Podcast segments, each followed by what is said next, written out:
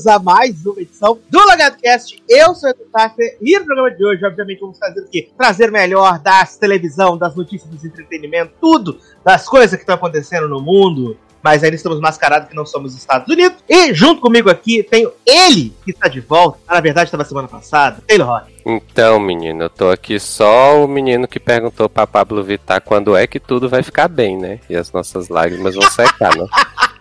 Meu Mas Deus, tamo- que tristeza. Mas estamos aí de volta, né? Vamos aí comentar tudo de bom e de ruim que tem, né? Exatamente. Também tem ele, Pedro Chaves. Bom, se teve coisa boa a gente não sabe, né?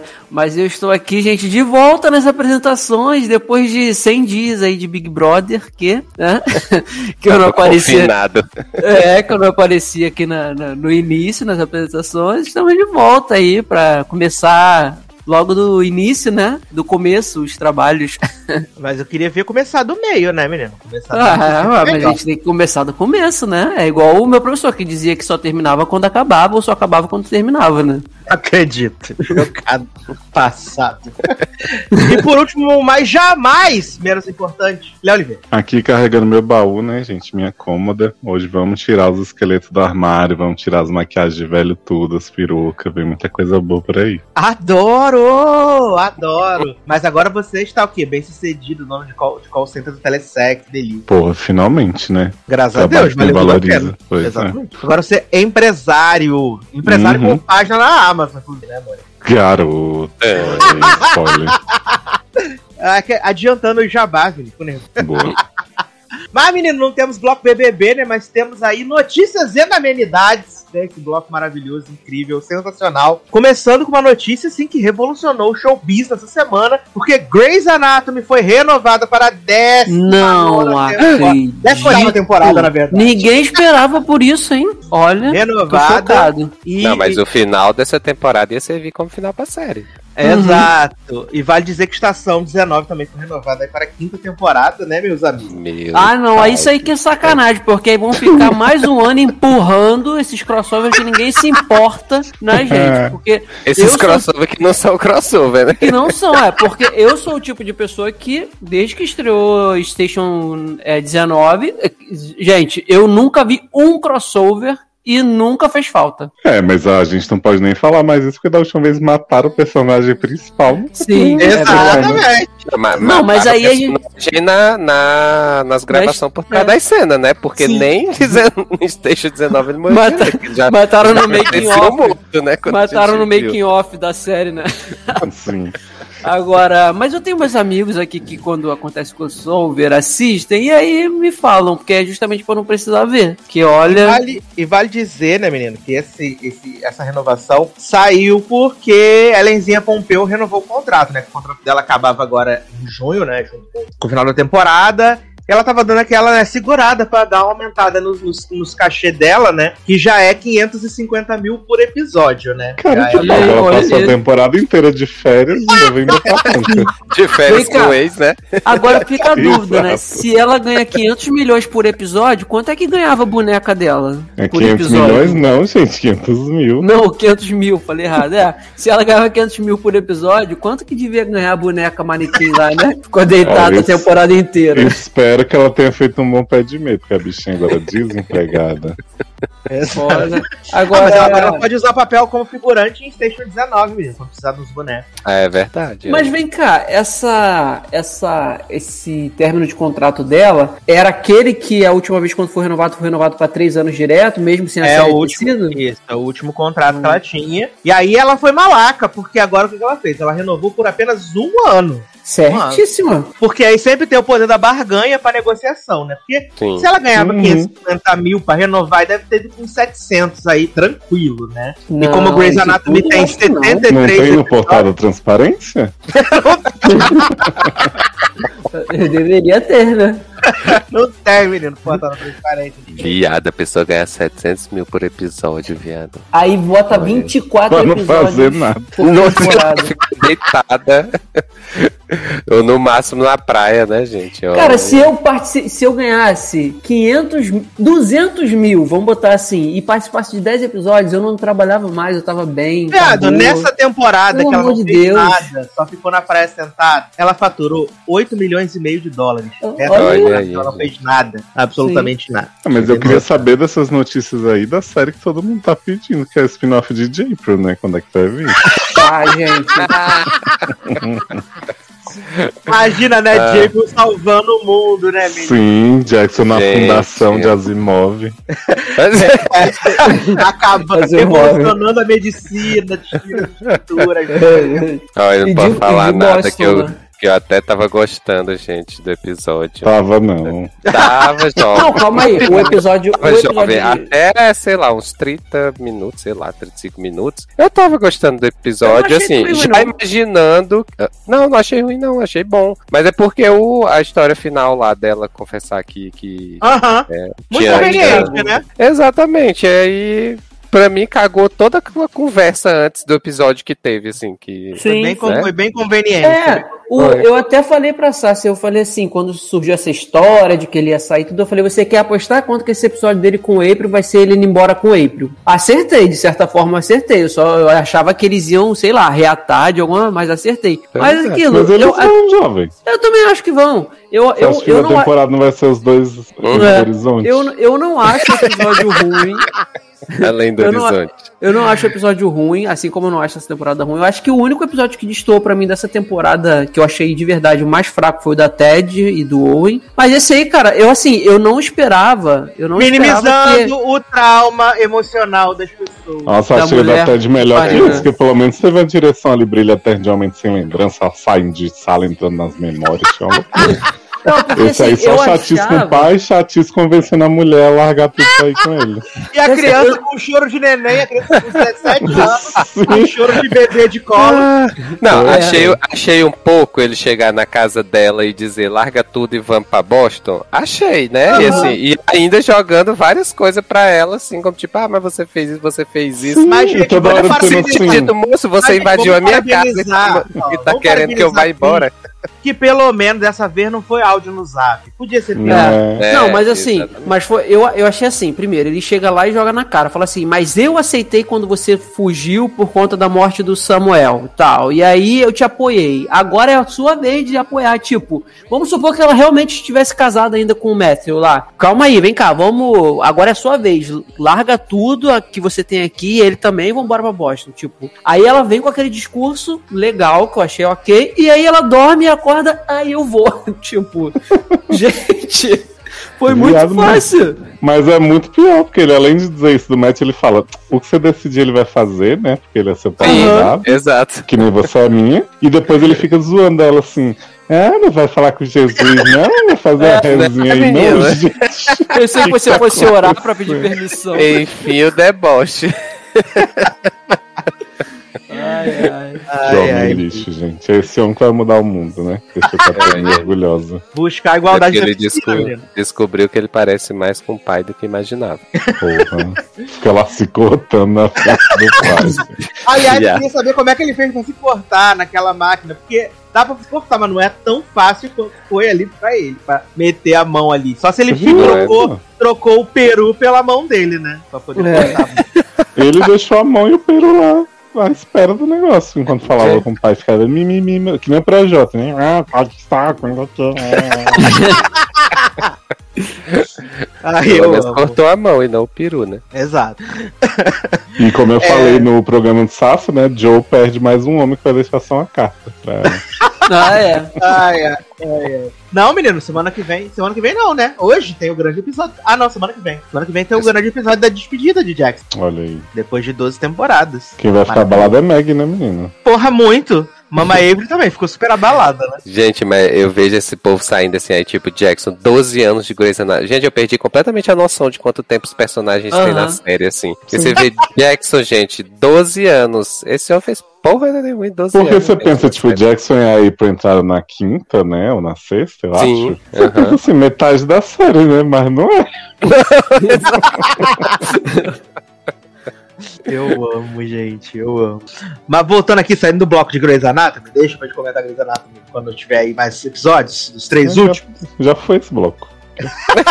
Era só isso Três mesmo. últimos? Dois últimos só. Dois Três, últimos. menino. São Não, era 17. 16? Ah, Não. é? Achei que era 16. 17 agora, botaram mais eu, um. eu né? é, fui lá no stream Ah, ver o episódio de semana temporada- passada. Aí tava lá. até com o número e a qualidade. É, aí É, tava lá, 17. Eu falei, nossa, já aumentaram mais um. Se, se eu acho que se tiver mais uma semaninha aí, eles aumentam mais um e vai assim, né? Agora que já a pandemia acabou nos Estados Unidos, né? Daqui a pouco tem 24. Garoto, tem que deixar as pessoas descansar pra voltar a gravar pra fazer a nova temporada. Respeito. É, tivemos aqui a grande renovação, né, meus amigos? Do grande hit da Fox, né? Call Me Cat, pra segunda temporada, né? A série da menina lá, Bialik, né? A do, do Big Bang Theory. Essa série maravilhosa, que ninguém viu, né? Nossa, Mas né? renovada. Não faço Exato. Lost. Menina, essa série era muito ruim. Eu vi, mas eu fiz tanta vergonha, não quis nem comentar aqui no programa, né? Guardei pra mim. É, Laverne Cox, meus amigos, está empregada.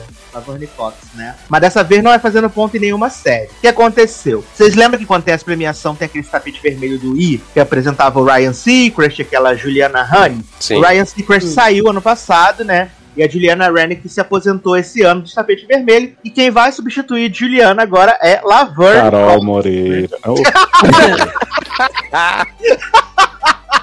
Oh, achei que fosse. Eu amo. Mas Laverne não quer mais ganhar M por Orange? Agora vai ganhar a Emmy pro, pro tapete vermelho. Tapete vermelho. Só. Exato. Melhor apresentadora de tapete vermelho.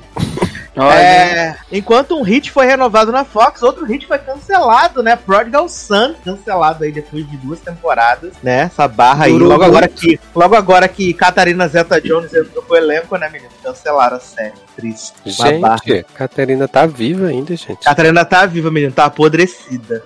Mas. Para. Não, perto do Michael envelhecerem. Douglas, ela tá top. É, então, eles ainda estão juntos? Sim. Olha. Ela ajudou ele a É, vencer ela- o vício no sexo, gente. Do Acho que sexo, agora câncer da largar língua, né? partidão. Não Acho foi ele que que teve agora é câncer uma- na língua de tanto fazer sexo oral? Garoto, aí já não sei. Eu não sei o que tá dizendo. Teve um. plo- Gente, muito trans assim. O que, que Não, tá acontecendo, Brasil? Chegamos. Eu juro que tem. Sei lá. cara. Era só uma notícia de Prodigal.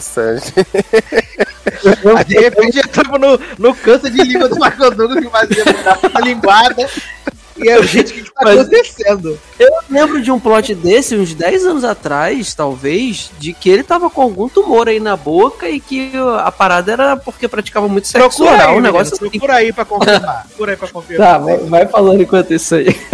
É. Kiefer Sutherland tá empregado de novo, né, meus amigos? Agora numa série no Paramount Plus, né? A o Paramount Plus con- contratou e deu sinal verde já pra primeira temporada aí de uma série de espionagem que não tem título. Então tem tudo pra ser muito boa, né? Até porque esse é o personagem que o Kiefer Sutherland sabe fazer de melhor, né? Que é Jack Bauer. Então vai ser sucesso demais. Em breve aí na sua TV. É, voltando Achei, aqui no Sassi, nicho. a notícia. Ah, Aqui, e? Michael Douglas di- diz que câncer na garganta foi causado Ah, por. Sexo oral. 2013. Aí, olha aí, Olha 10 aí. anos quase. Adoro. Vendo? Várias linguadinhas. Puxado, hein?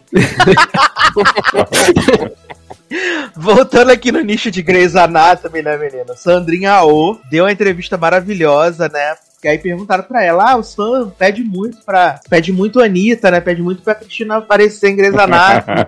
e ela respondeu, amore, já saí, já tem quase 10 anos, né? É, Aham.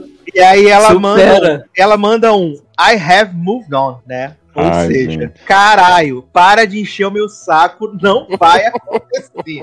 ela, se ela gostasse de Taylor Swift, ela ia falar We are never, ever, ever, Sim. ever coming back together. Inclusive, no dia seguinte que saiu essa entrevista de Sandrinha, saiu a primeira foto promocional do novo projeto da Sandrinha ou pra Netflix, né? Que aí você vê, né, os negócios. Sandrinha gosta de um perigo, né? Que saiu de Grey's Anatomy, foi fazer Killing Eve, que agora tá acabando, graças a Deus, né? Aí se envolveu lá com as dublagens de Invincible. E agora se meteu nessa comédia da Netflix que é produzida por D&D, né? Grandes, grandes showrunners aí. Mas sim, De Game of Thrones. Ué, se né? especializaram em comédia depois daquele. É verdade. Não, é eles se verdade, especializaram em comédia ser, depois daquele final cômico mesmo. Pode ser mesmo. Depois da reunião de condomínio com o Tyrion ajeitando cadeira, eles viram que eles tinham time. Ai, meu Deus do céu. E aí ela já tá empregada nessa. Essa, acho que estreia em julho ou em agosto essa, essa série da, da Netflix. Pelo que eu entendi, a primeira temporada tem seis episódios só. Vai ser, ó, sucesso, então.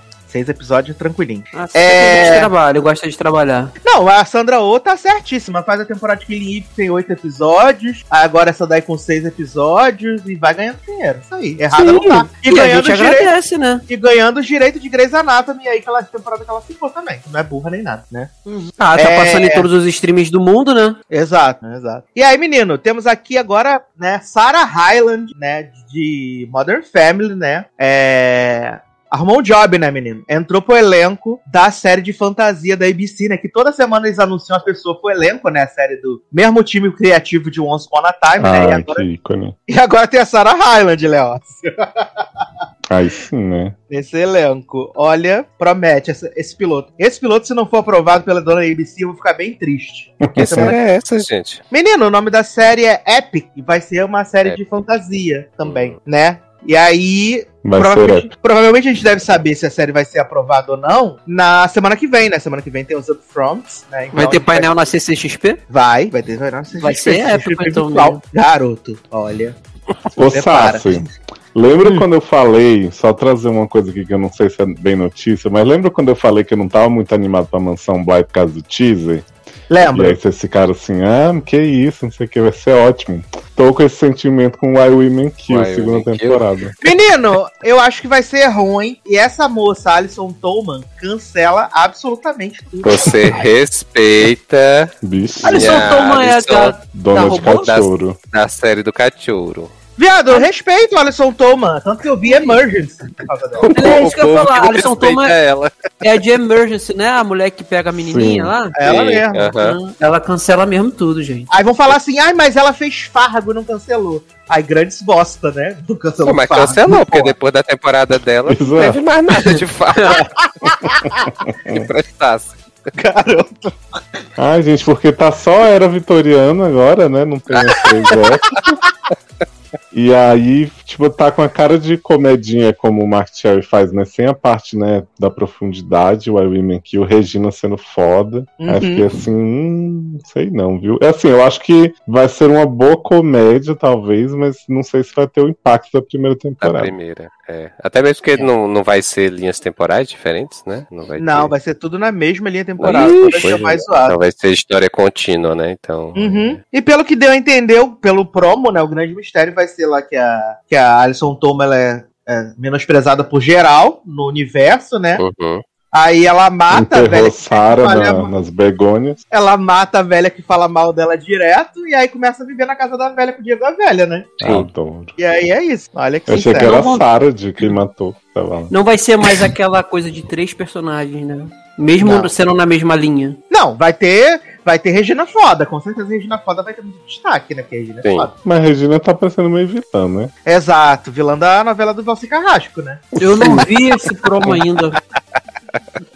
Certeza que vai ser vilã da novela do Vai ser tipo Cristina, em chocolate com pimenta. Ah, não, Alma Gêmea. Bom. É... Tivemos aí mais um cancelamento, na verdade, encerramento, né? Ellen dos Gêneros anunciou aí que a próxima temporada de seu talk show vai ser a última, né, meus amigos? A décima nona temporada. Ela bateu agora 3 mil programas, né? E aí ela, ela falou isso na quarta-feira, na quinta-feira, no caso hoje. Ela deu a primeira entrevista dela após o anúncio do programa e falou que foi vítima de machismo e armações eu adorei a armações. Tipo, foi tudo orquestrado, muito orquestrado. E o garoto, tu pediu desculpa um dia desse para se doido. Assumiu a responsabilidade, agora tá dizendo que foi armado. É tudo armado. Olha, tá que nem o Carol Conká jogando culpa, tudo dos produtores Mega Evil. Mandou embora, seu, tá aqui, que inferno! Né?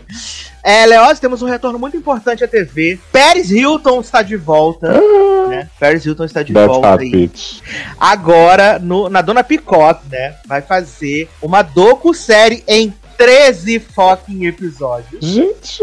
Exato. Socorro. 13 fucking De quê? episódios. Novo Deval. O, no- o nome do reality vai se chamar Paris in Love, né? Hum. Grande hit aí. E que vai acompanhar aí é, os preparativos do casamento de Paris, Ai, né? De Paris Hilton com seu noivo, né? Carter Run. Hum, todo mundo quer ver isso, né? Uhum. Estamos sedentos. episódios. Se ainda fosse a Gottmik de RuPaul interpretando a Paris. Três episódios, provavelmente de uma hora, né? Ah, não, o episódios. deve ser 45, né? Não, se bem que é stream, menino, pode ser uma hora mesmo. Uma hora É. pode vir aí. então. É, conteúdo tem, né? Super. Pô, Ai, ai. Será que Nicole Rich vai no casamento? É o mínimo que eu espero, que ela seja madrinha ou daminha de honra. Mas elas brigaram. Mas aí refaz a amizade pra poder ficar bonito no vídeo. Hum, não sei. Dá um A jeito. finale de The Simple Life já foi mega tensa com as duas tendo que fingir caralho. É, gente, a NBC, né, a contragosto, cumpriu a promessa. A sexta temporada de This Is Us será a última da série, né? achei certíssimo. Corre aí no rumor que eles tentaram, com vários dinheiros, assim, vários caminhões da Brinks, convencer o criador a não encerrar, mas ele falou: não, obrigado, precisa acabar. É pra acabar na quinta, vocês esticaram pra sexta. Tá então vai certo. acabar, né? E vai ter aí 18 episódios nessa temporada né, final, né? Que é a quantidade normal, exceto esse ano, né? Que foram só. Vão ser só 16, né? Que ainda não, Uhum. não acabou. Porque iam ficar inventando um monte de troça a mais pra daqui a pouco eles estarem dando volta no próprio rabo com, com Rebeca Sim. lá já de 130 anos. Não, o plano original era terminar na quinta, né? Então, É. acho que é o mínimo. Terminar uma depois, né? Já que esticaram, não estica tanto. É, Não, mas é, aí, e- aí, aí a gente até finge que por causa da pandemia, né? Uhum, não, e, e a questão de a questão de, de esquecerem. é, eu sei que não é assim fácil, ah, vou esquecer o que aconteceu, mas assim, já, a gente já viu séries que se alongaram demais aí e acaba que contradiz algumas coisas da primeira, segunda temporada que foram bem boas e tal, e aí acaba por ter que inventar mais coisas, aí meio que anula o que apresentaram antes e Sim. que funcionou. Então, Menino, esse negócio tá é na hora, muito. gente. Esse menino É. é. muito. Esse negócio é muito contar com a, com a sorte, né? Que na quarta temporada fez aquele plot lá do Flash Forward do aniversário, do aniversário dos trigêmeos na cabana. E aí, de é, repente, pô. meteu a Covid no meio. Sendo que o flashback tava todo mundo de boa na rua sem máscara. Rebeca almoçando no restaurante japonês também, chinês sem máscara. Olha, depois tiveram que colocar isso todo mundo no meio da pandemia. Foi É, né? maravilhoso. Se o cara, se o cara escreve uma parada pra três temporadas, aí começa a botar quatro, cinco, seis, Uhum. já era, cara. Então deixa o cara fazer certinho É, mas- como ele queria, planejou.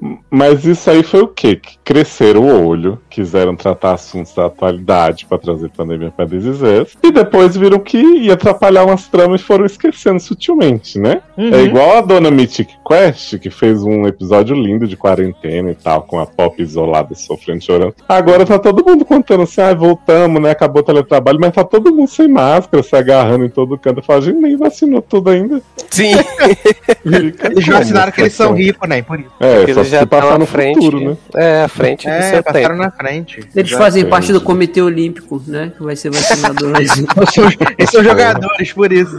Gamers Vou são profissionais de saúde, né? Ai, ai. Seguindo aqui, menino, é... eu não sabia disso, né, gente? Vai ter uma série do He-Man na Netflix, né? Série animada. Sim. Aí saiu. Aí a primeira imagem, né? Quem vai fazer Mas o como é He-Man. o vai- sentinela? Não, menino, quem vai ser o He-Man, a voz do He-Man vai ser marido de Melissa, né? Marido de Melissa Benoist. Chris Wood. Ah. Wood. Exato. E o esqueleto vai ser Mark Hamill. Eita. Será que vai ser o, o mesmo traço do Shi, do, do She-Ra? Não. É absurdamente diferente. Muito diferente. É. A gente nem falou que Noah saiu de He-Man, né? Depois de ficar bombado, ele falou, não quero mais pensar. Exato. É porque ele, ele tá, tá empolgado com o, Sha, o Shazam, não, né? O Adão Negro. Adão. Tá empolgado com o Adão Negro. Aí, além disso, além do Mark Hamill e do Chris Wood, também tem no elenco de dubladores Sarah Michelle Gellar, Lena Headey, né? Alicia Silverstone e Justin Long. Bacana. Hum. Eu já fico impressionado a Sarah Michelle Gellar conseguir emprego de dubladora, porque se tem uma coisa que essa mulher não tem boa é a voz. Mas tudo bem. Agora, agora, falou em dublagem de animação, Mark Hamill tá aí, né? Porque esse homem também dubla tudo que é animação. Sim. E sempre vilão, geralmente. Sim. Exato. E aí a primeira parte, né, do, do Masters of the Universe Revelation estreia em 23 de julho. Né, vão ser cinco episódios aí nessa primeira temporada. Gente, Só? Só. E, e vai ser tipo Xirra com as viadagens liberadas e tudo? ou é Ah, provavelmente. Coisa? É, é É a mínimo pandemia atrapalhou as gravações. Sim. Vamos ver se o Rocket Raccoon vai poder improvisar.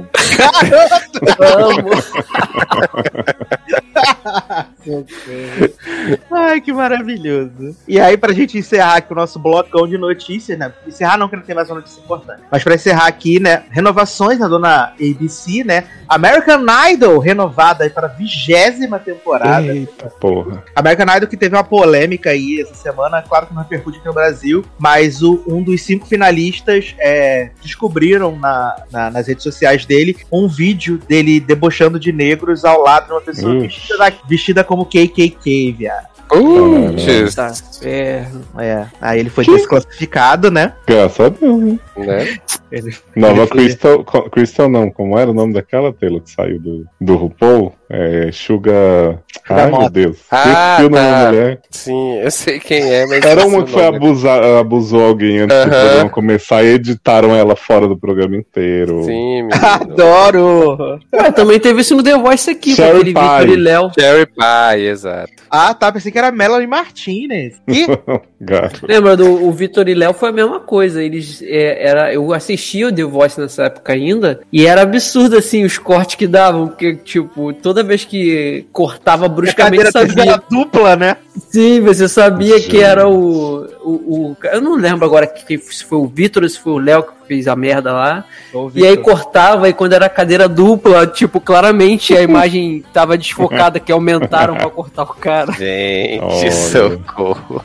Ô, Sassi, quem que tá nessa bancada American Idol ainda? Porque eu lembro que American quando voltou Idol- foi Kate, né? American... É, segue a mesma bancada da, da- desde que desde que voltou, né? Continua apresentado pelo Ryan Seacrest e, e jurados são Katy Perry, Lionel Richie, Luke Bryan, né? E o Bob alguma coisa, Bob Jones, uma galera que também tava no- na, na Fox. Bob Canaveio. É o mentor, é o mentor musical do programa, mas os jurados são Katy Perry, Luke Bryan e Lionel Richie, desde a, desde a estreia na Fox. Chocado que a gente pode ter durado tanto tempo. Porque eu achei que era só. É que não tava fazendo show, né, né? Tá gravando música, né? Ah, tem que cuidar de Daisy, né, menino? Ah, mas aí desde ela bota no carrinho do lado ali enquanto tá provando as pessoas.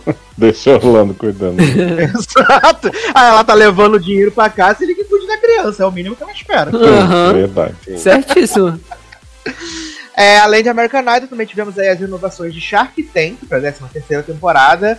É, a Roda da Fortuna das Celebridades, aí, segunda temporada. Os vídeos mais engraçados da América, temporada 32. E o grande hino que eu e Taylor Rocha acompanhamos, Supermarket Sweep, renovado aí para a segunda temporada. Aê! Le- Leslie Jones, maravilhosa. Maravilhosa, merece tudo nesse mundo. Aliás, Leslie. Jones vai ser apresentadora do MTV Movie TV Awards, né? Que vai ao ar aí essa semana agora também. Olha, Cristal. rapaz.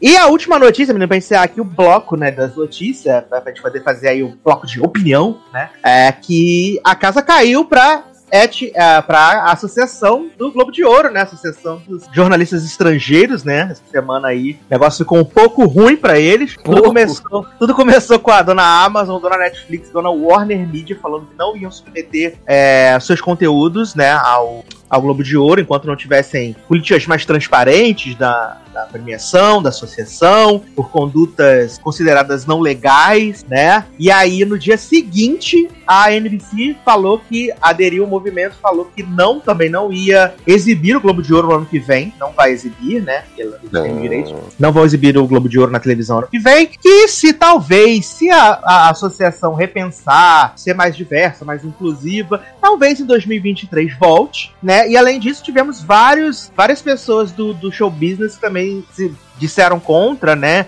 O Tom Cruise devolveu os três Globos de Ouro que ele ganhou, Scarlett Johansson também veio falar. Então, assim, virou uma bagunça. Né? E aí a associação, né, de jornalistas estrangeiros sentiu a água bater na bunda e eles falaram assim: menina, a gente já tá resolvendo isso aqui, a gente vai tentar até agosto resolver essa questão assim, ampliar a, a, a, diversidade, vai ser uma loucura, vai ser maravilhoso. Só que acho que não vai rolar, não, esse negócio aí. Acho que eles podem tentar resolver até agosto, mas impossível, né? Dar jeito até agosto pra, de uma forma que eles consigam reverter a situação de não ter a cerimônia no ano que vem.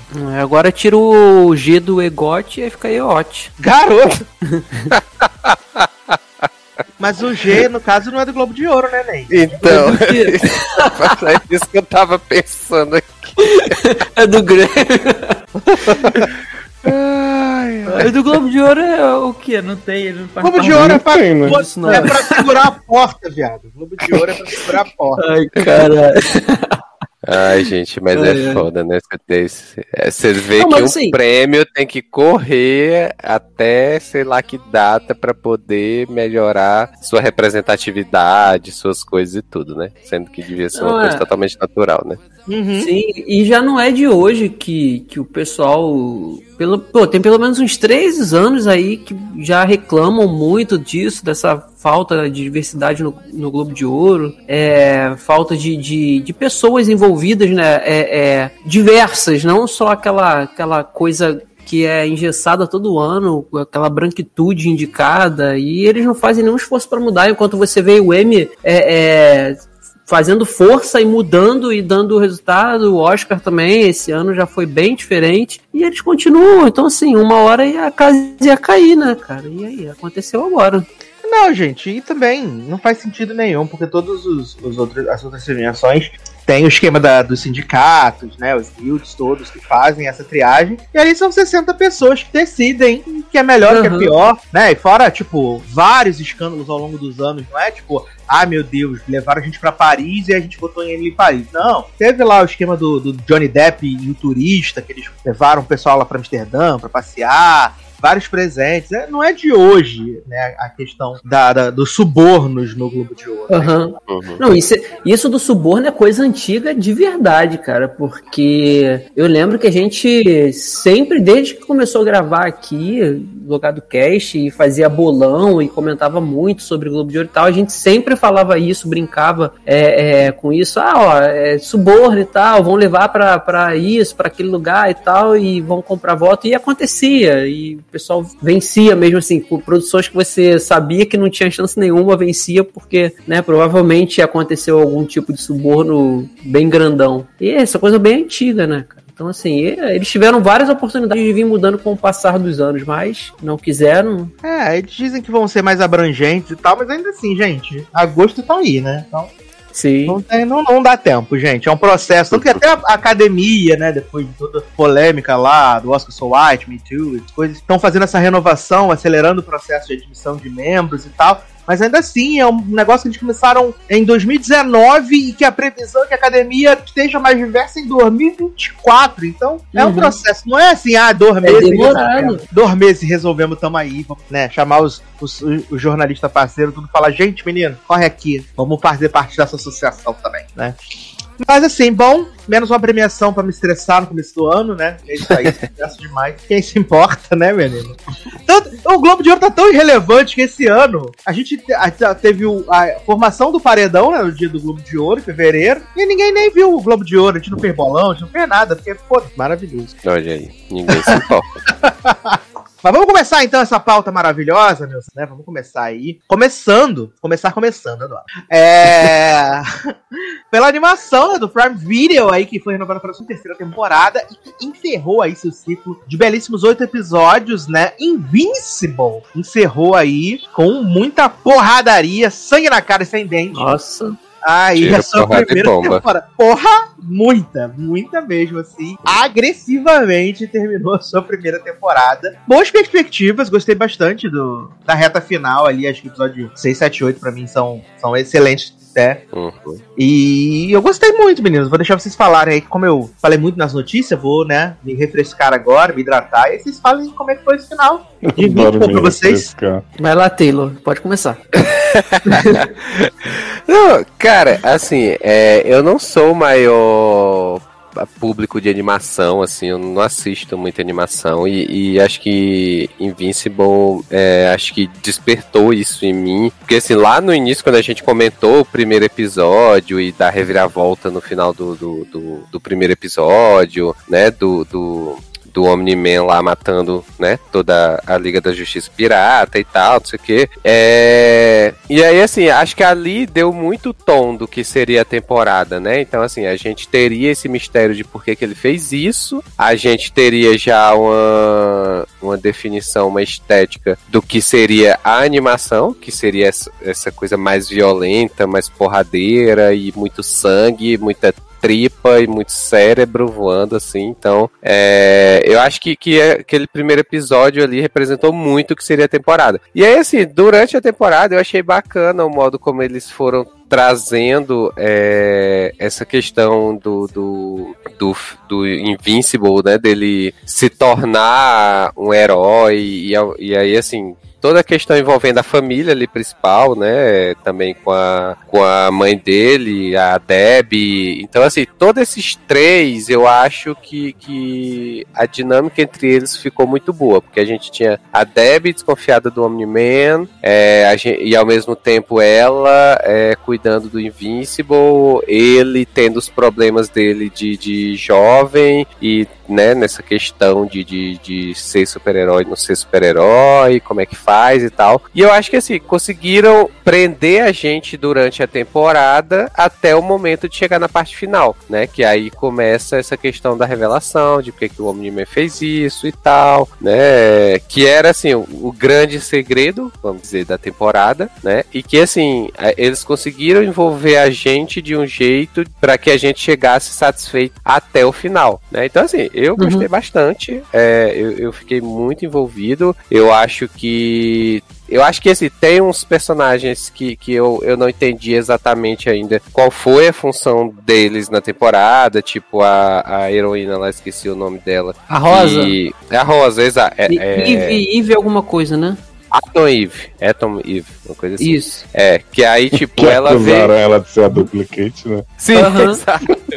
Coitado, desprestigiado. E aí, e aí, tipo, ela veio com a história de ser uma heroína e depois foi pra mata, foi pra selva, porque queria ajudar o mundo, não sei o que e tal, e você veio, contou a história meu contato, foi embora, ninguém sabe, né, assim, qual foi o propósito dela na temporada. Pelo menos pra mim, não ficou claro. Mas aí, ao mesmo tempo, você teve outros personagens que teve, tiveram desenvolvimento, o, o, o robô lá, Android, né, que você achava que mas... seria um super vilão também, na verdade exato, não. Né? Só queria então, assim, humano. Isso, exato. Então, assim, teve várias construções assim que eu achei bacana dos personagens, né? E, e como eu falo, me envolveu para eu conseguir chegar no final da temporada super satisfeito. Uhum. Eu, eu, não, eu não achava que nenhum episódio superaria o primeiro, aquela cena final lá, né? Que quando ele, o, o Homem-Man destrói os, os super-heróis lá da Uruguaiana. Então, tipo, eu não, não, conseguia imaginar, mas eu esperava que eles iriam querer aprontar alguma coisa do mesmo nível ou talvez pior. E esse, esse último episódio, especificamente o último episódio, ele, ele foi muito agoniante para mim, sabe? Você vê. Porque foi tão gráfico o que ele faz, assim, a pancadaria do. Não vou nem dizer a pancadaria do pai com o filho, porque não foi. Foi o, o pai é, é, espancando o, o, filho. O filho não, não tem nem como é, esboçar reação, porque ele começou agora, sabe? A série deixa isso bem claro. Eu achei isso interessante também. Não é que ele, ele não luta porque ele não quer lutar, porque ele tá tentando é, é, convencer o pai dele a mudar de ideia. Não é isso. Ele, ah, pode, você, eu não vou lutar contra você. Não é isso. Ele tenta, ele tenta, ele fica com raiva, ele parte para cima, só que ele, ele, é, ele é muito espancado, sabe? E eu achei isso interessante porque em qualquer animação, em qualquer desenho, você espera que quando, quando sei lá, no arco final, ainda que sejam oito episódios, dez ou quinze, o cara já vai chegar lá no, no, no, último episódio, o pica da galáxia, né? O poderosão que vai conseguir fazer, fazer frente e ele não consegue, sabe? Então, assim, deixa bem claro que realmente ele tá no início, ele, ele tem os problemas dele de, de achar que. Eu achei isso muito legal, dele achar que não quer ser super-herói porque, de certa forma, ele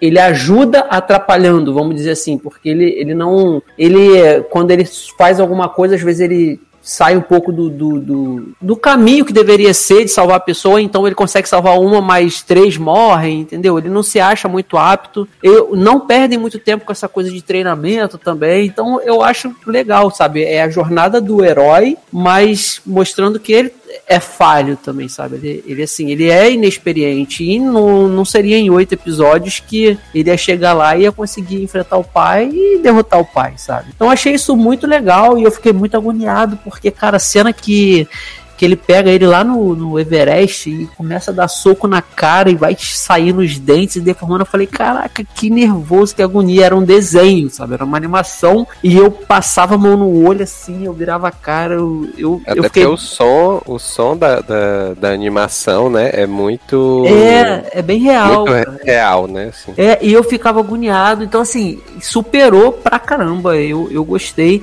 A parte da Eve que você falou, eu achei interessante é, porque assim, eu acho que quando a gente vê histórias de super-heróis, é, em animação, a gente sempre tem aquela coisa, né? O super-herói que ele é super-herói, e tem a identidade secreta e tenta levar um romance com alguém que ele não precisa, que ele tenta não contar que ele tenta não, que ele não pode contar que ele é super-herói, porque se contar pode botar a pessoa em risco, e ao mesmo tempo lidando ali com a faculdade ou com o ensino médio e tal. E a, a Eve, ela, ela tem esse contraponto, porque ela chega e fala assim: cara, eu sou uma super-heroína, eu posso estar tá fazendo muito mais sem precisar ler um livro, sem precisar estudar, sem precisar estar sentado aqui na cadeira. Eu posso chegar lá na França e, e é, regar, porque a, aquela plantação lá do que, que não está dando certo, e adubar aquela terra e fazer crescer o, a, a, uva, sei lá, o alface, qualquer coisa. Então tem também esse contraponto, porque eu acho que é o que eu acho que seria real, assim, sabe? Se a gente tivesse é, num um mundo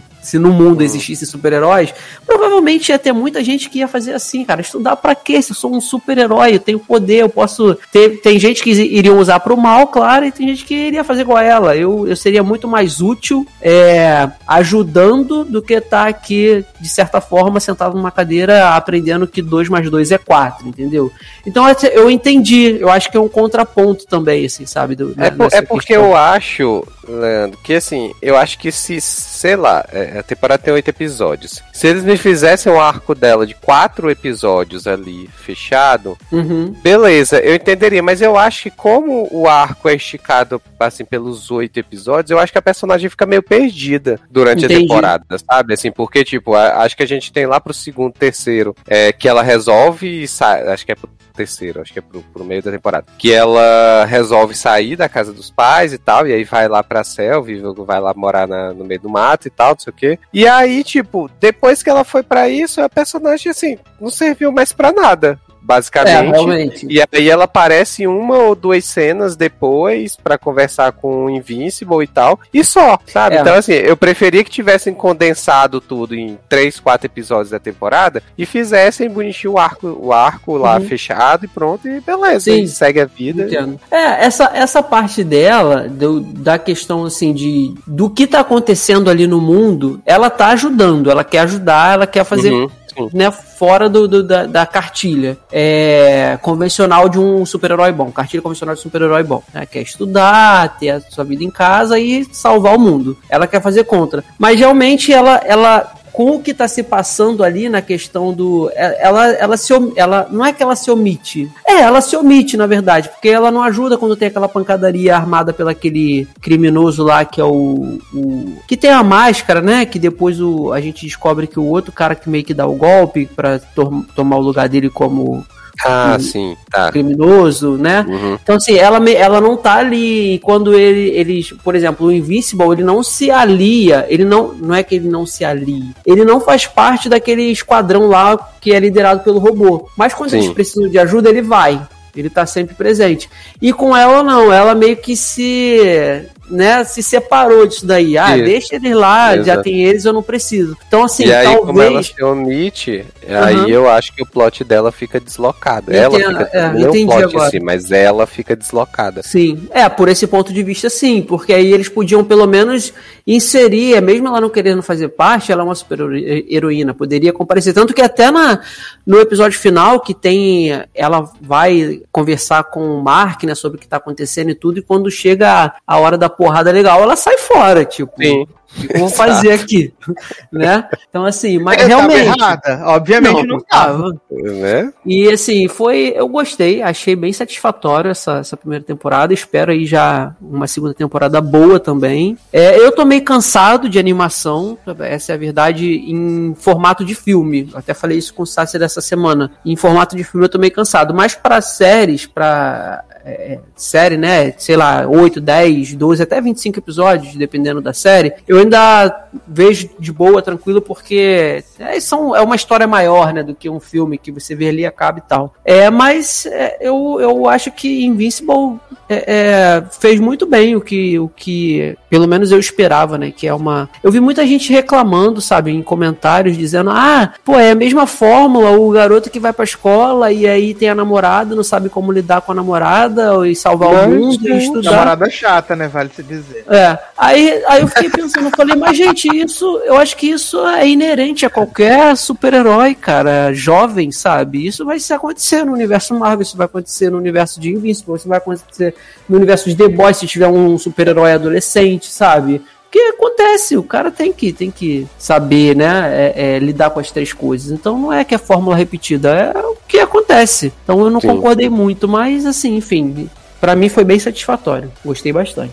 Eu, eu só queria fazer. É, desculpa. Fala, nem, fala. Não, eu só queria fazer uma observação sobre a, a revelação final e esse arco do Omni-Man, assim, porque quando eu comecei a assistir eu achei muito bom. Eu acho que, que nem eu falei lá no começo, né, quando ele conta a história de Voltron, eu falei, ah, tem alguma coisa, alguma peça solta aí, né, porque ele é mandado uhum. para ser um protetor Sim. de um uhum. planeta que já tem um monte de heróis, então você fica assim, ué, e aí Sim. você vê que ele tá sempre off em alguns momentos, então assim, quando ele contar, ah, então, na verdade te contei uma parte da história, e aí ele vai explicando que ele foi, na verdade, mandado para enfraquecer a Terra e tava esperando o Invincible né, demonstrar os poderes pra ele ter certeza que ele era Vultroniano também e poder seguir com o plano. Aí, assim, até aí eu achei, ah, beleza, é uma coisa que eu esperava um pouco, mas que tá sendo bem desenvolvido no arco dele de ser o pai de família, o seu conquistador e tal. Mas aí me incomodou um pouco, e aí é uma coisa que é de qualquer história de herói sempre vai incomodar, que assim, qual é o objetivo de Voltron de dominar lugares só por dominar? Porque assim, eles não se mudam pros lugares, eles, eles não precisam de território. Uhum. E aí o, o Omni-Man explica, ah, é, conforme a gente ia ganhando novos territórios, a gente perdia exército, né? Porque morriam pessoas no, no, no processo e tal. Uhum. E aí você fica assim, pra quê? Vocês estão matando o povo de vocês só porque vocês querem ser muito foda, muito dominador. Então, assim, talvez essa explicação venha depois, né, da motivação deles, mas para mim ficou tipo só o vilão que quer ganhar por ganhar, sabe? Tipo, eles podiam ficar quietos num canto, dominar uns territórios aqui e ali e viver, né, sustentavelmente, mas não. Tem sempre essa mas é, de... É, isso que você falou é verdade mesmo. É, é, geralmente, quando tem esse plot de dominação, é sempre eu, eu vou dominar porque eu posso e porque eu quero simples. É uhum. É sempre igual Star Wars também tem isso, né? Tipo, uhum. ah, vamos dominar o Império quer dominar a galáxia e por Sim. quê? É, e aí também, como eles falam, quando ele, é, o Omni-Man tá explicando a história, como eles falam da questão de que o próprio planeta em si, né, os habitantes se mataram para ficar só os mais fortes, uhum. né, então aí, daí, é, eu já entendi como consequência, eles queriam, né, é, dominar o universo inteiro, né. Sim. Uhum. É, eu, eu, assim, essa série, pelo que ela entregou, eu esperava que, que tivesse uma coisa menos, né, vilões, porque são vilões. E talvez tenha ainda, mas uhum. eu fiquei meio assim com essa impressão. Mas eu achei muito foda depois quando ele fala que, que a mãe do, do Invincible é. Ele até gosta dela, mas é tipo um pet, né? Ele fica Sim, nossa. Nossa senhora. Isso foi Aí depois tem todo o processo, né? Dele lembrado do filho quando era pequeno. Então, acho que eles desenvolveram bem esse arco, assim. E Sim. eu fiquei sem a menor ideia de como vai daqui pra frente, né? Porque uhum. o Omni-Man fingiu que fugiu, mas não. Daí o Invincible tá naquela conversa com, com cabeça de peixe lá no fora da terra. E você fica assim, oi?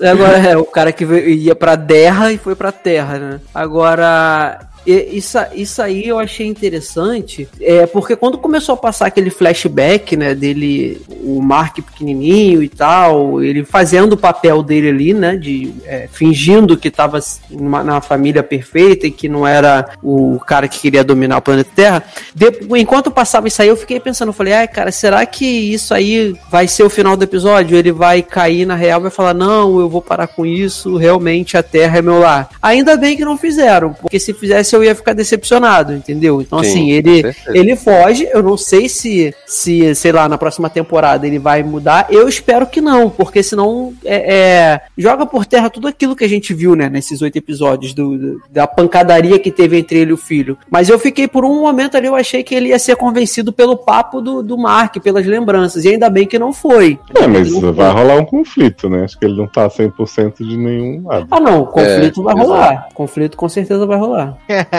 Assim como cabeças também. Garoto!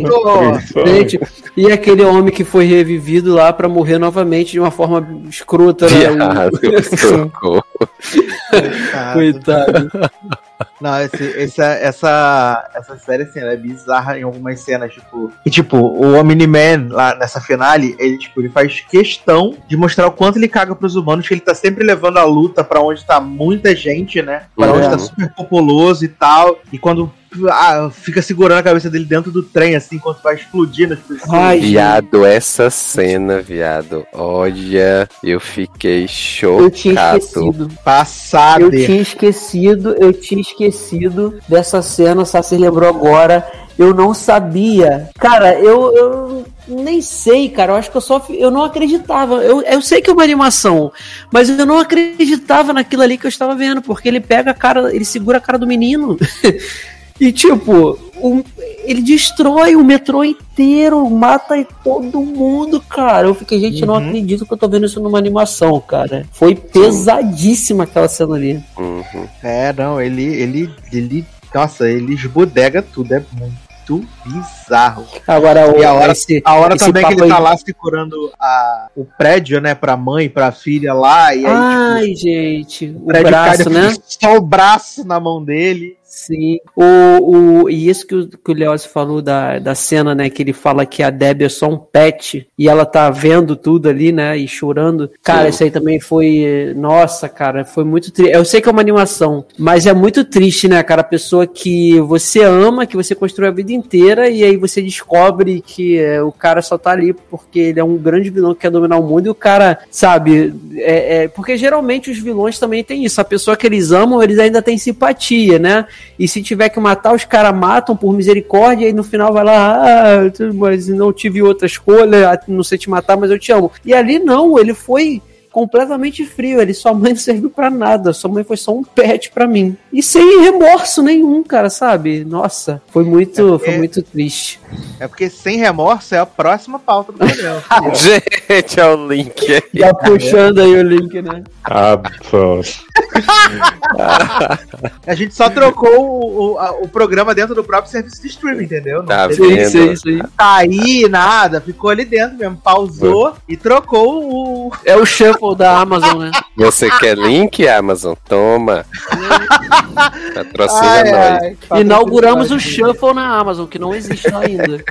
Foi isso. Exato. Vocês já testaram o Shuffle do Netflix? Sempre não. Ainda assim, ah, não. vou testar, mas nunca teste.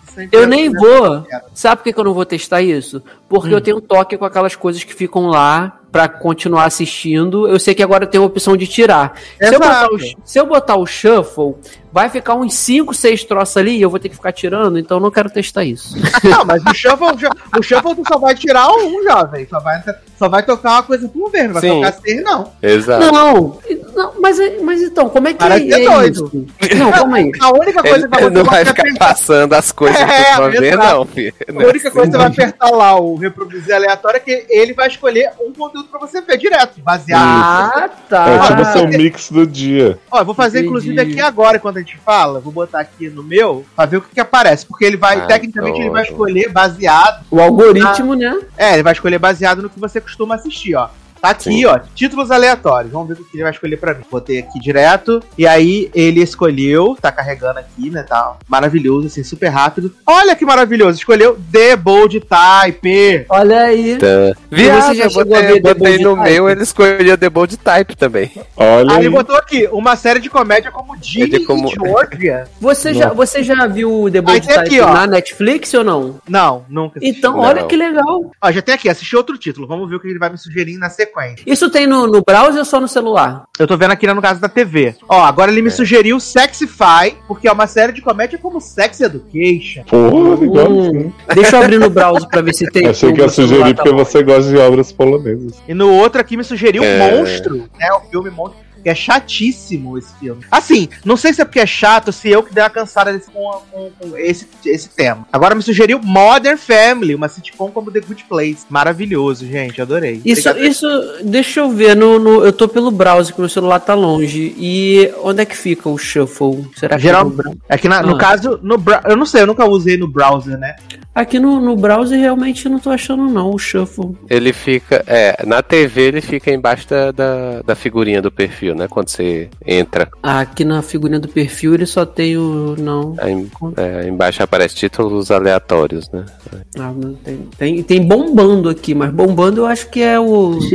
É porque eu acho que não chegou, acho que não chegou no browser ainda, porque no meu, ah. eu não vi no browser, mas no browser eu acho que não apareceu, acho que no browser nem no, no celular, mas no caso na TV aqui já tá, já tá rolando. Deixa eu pegar meu celular só para tirar dúvida. A TV já tá rolando. E aí Acho legal, assim, você pega lá e dá um clique lá e é isso aí, sucesso. No caso aqui, né? para mim, apareceu de cara uma coisa que eu veria, né? Voltar, inclusive vejo, né? Maravilhoso. Assistam, aproveitando aí, tá? Vejam essa, essa delicinha, essa gostosura. Vamos falar de sem remorso, menino. No shuffle aí do Prime Video. Vamos né? não, menino. Não, vamos falar, Leandro gostou. Vou fumar. Vou falar, no, brau, no, brau, no browser aqui eu também não acho, só pra finalizar o assunto do. do Deve do ir atualizando aos poucos, né? Deve uhum, é. é. Conforme for, a, for tipo, ficando mais firme, né? O, bagulho deve ir a, minha, aparecendo na, nas outras. Na minha TV eu não posso testar que não funciona mais. Na Netflix. Então vamos falar de Sem Remorso, menina, esse filme aí, protagonizado por Michael B. Jordan, né? Escrito por Tom Clancy também, né? É o mesmo escritor aí da, da dos, das coisas do Jack Ryan, que inclusive tem a série na, no Prime Video. Tem os 75 filmes com pessoas diferentes, né? Chris Pine, é, Harrison Ford, várias pessoas também. E aí se propõe nessa, nessa, nessa seara, né? Alguma coisa ligada a Rainbow Six, mas não sou obrigado a saber essas coisas de games. Games é com Erika na Twitch, maravilhosa também. É, e o plot do filme é muito simples, né? Tem uma, uma um esquadrão né, da, dos Marines que tá fazendo uma, uma missão, né, na Síria. E aí eles invadem lá o rolê, não sei o que. Quando eles voltam pros Estados Unidos, eles começam a ser assassinados, assim. Todo mundo que participou dessa seleção, né, tava lá nessa missão. Eles começam a ser assassinados. E aí depois matam lá a mulher do Michael B. Jordan, mas ele não é morto porque ele está ouvindo Spotify. E a partir daí, ele decide, né, menina? Decide ir atrás para se vingar-se das pessoas que fizeram essa, essa, essa, chacina com sua mulher. E agora a gente vai, né? Essa é a sinopse, gente. Essa é a sinopse. Aí ele vai se vingar, e é isso aí. E assim, para mim, se Márcio não tivesse aqui, ele diria que o filme é bege. Né? É. Porque para mim esse filme não tem motivo de existir. Eu achei, achei tudo ruim assim. Achei é, sem empolgação, sem carisma. Achei as cenas de ação ruim, porque se tivesse cenas de ação maneira, eu acho que eu teria dado uma empolgada, né? Porque não é bom eu... tipo resgate, então. Não, porque resgate as cenas de ação são maneira. Aqui é muito repetitivo, é só tiro, tiro, tiro, tiro, tiro. Sabe qual é a necessidade é chato, desse filme existir? Vou te contar o Nenhuma. seguinte. A necessidade desse filme existir é para tentar fazer é, mais uma vez uma franquia de game dar certo, coisa que ainda não aconteceu, né? Na, na em filmes. É isso, cara. É isso. É o, é o tal do Rainbow Six, né? Que, que, é o que ele comenta lá no final. Eu, assim, eu, eu gostei do filme. Eu gosto do filme. Eu tô na vibe agora que eu tenho jogado muito é, Call of Duty, então é, é, esse, é esse estilo né? de, de, de, de guerra, de espionagem, de zona de Mas guerra, enfim. tu jogar, eu acho maneiro. Tu tá jogando lá, né? E aí tu tá fazendo ação. No caso, quando tu tá vendo pessoas atirando por 45 minutos consecutivos, onde nada acontece feijoada, é só tiro pro, pro lado, assim, pra ver se vai acontecer alguma coisa e nada acontece, é um pouco cansativo. Não, eu entendo. Eu, assim, eu, eu digo que, que eu tô nessa vibe, então acontece que eu desligo e vamos lá, vamos ver. Então, aí você fica comparando o que você joga no jogo com o que você tá vendo ali, e aí você, pô, isso aqui, ó, tem, realmente tem no jogo e tal. Então, meio que vai te entretendo, sabe, aos poucos, mas eu não achei o filme de todo ruim. O, o eu, eu gosto Ah, eu dele. falei para você antes de você ver, eu falei, você Sim, você falou. Sim, você, você falou para mim.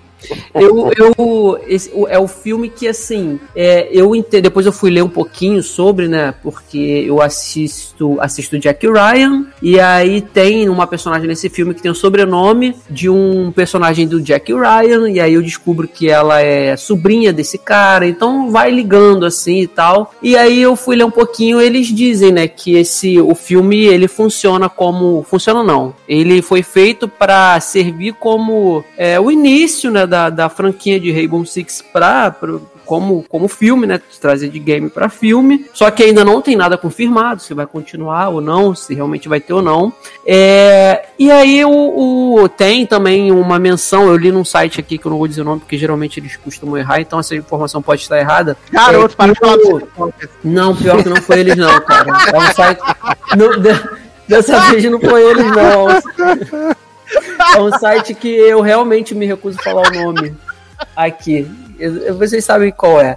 Mas aí dizem que o, o, esse o Jack Kelly, né, que depois vira Jack Clark, ele foi por um tempo segurança particular do Jack Ryan. É, e aí nesse filme tem uma menção que ele fala que ele tá querendo se aposentar. Essa aquela missão do início do filme é a última e ele quer se aposentar e ele tá vendo um trabalho de segurança particular que vai dar tempo e vai pagar melhor. Então você imagina que seja do Jack Ryan para, sei lá, talvez pudesse ser alguma coisa, mas ao mesmo tempo você imagina que possa não ser, porque se esse filme já serviu para ele no final querer se tornar o, o, cara que vai criar Rainbow Six, então não tem como ele já. Ele teria que ter sido segurança do Jack Ryan antes disso tudo acontecer. Mas tem, assim, algumas ligações. Então isso foi me interessando, porque tem a série, eu gosto desse tipo de, de, de, de filme, de espionagem. Só que eu, eu falei também pro Sassi que eu tive um problema, porque eu acho assim, eu acho que o clímax do filme demora um pouco a chegar sabe? Eu acho e que tem. demora um pouco a chegar. Então, demora um pouco a chegar e quando chega não é um tem, clímax. Tem, tem clímax no filme? É, exatamente. Mas, pra mim, o clímax do filme foi quando atropelaram o homem do nada na, na cena, lá no início do filme.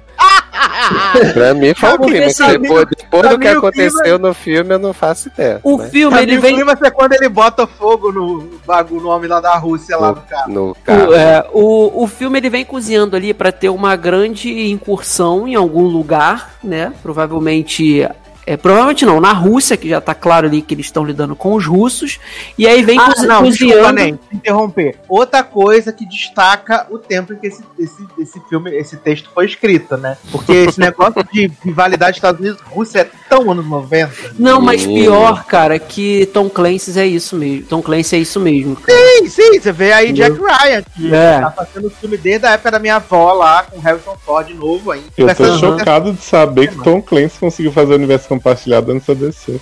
Garoto!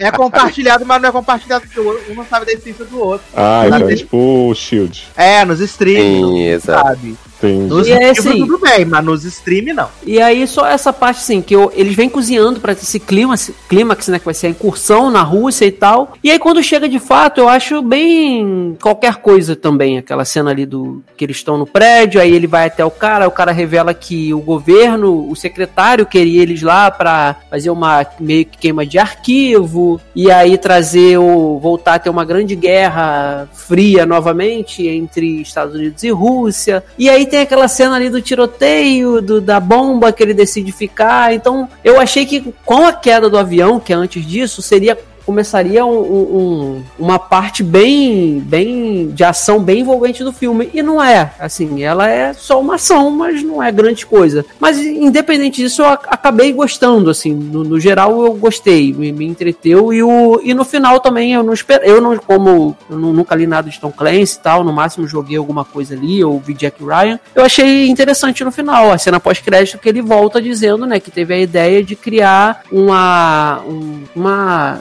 É facção, meu Deus, como é que se diz? Uma antiterrorista. Eu, eu tava tão com vontade desse filme, não vi a hora dele acabar que eu nem vi. Tu nem viu essa cena. Então, ele, ele, ele tem. Ele vem com a. de criar esse essa unidade contra terrorismo, né? Chamada Rainbow. Ele quer dar o um nome de Rainbow. E aí já é menção clara ao, ao Rainbow Six, né? Que aí a gente não é. sabe se vão desenvolver ou não o restante. Apropriação dos LGBT. Só. Sim.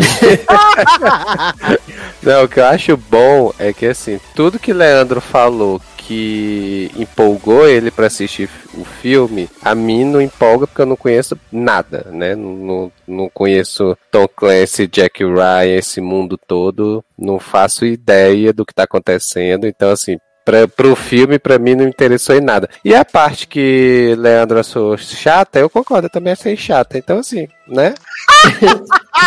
Ou seja, concordamos, né? Então.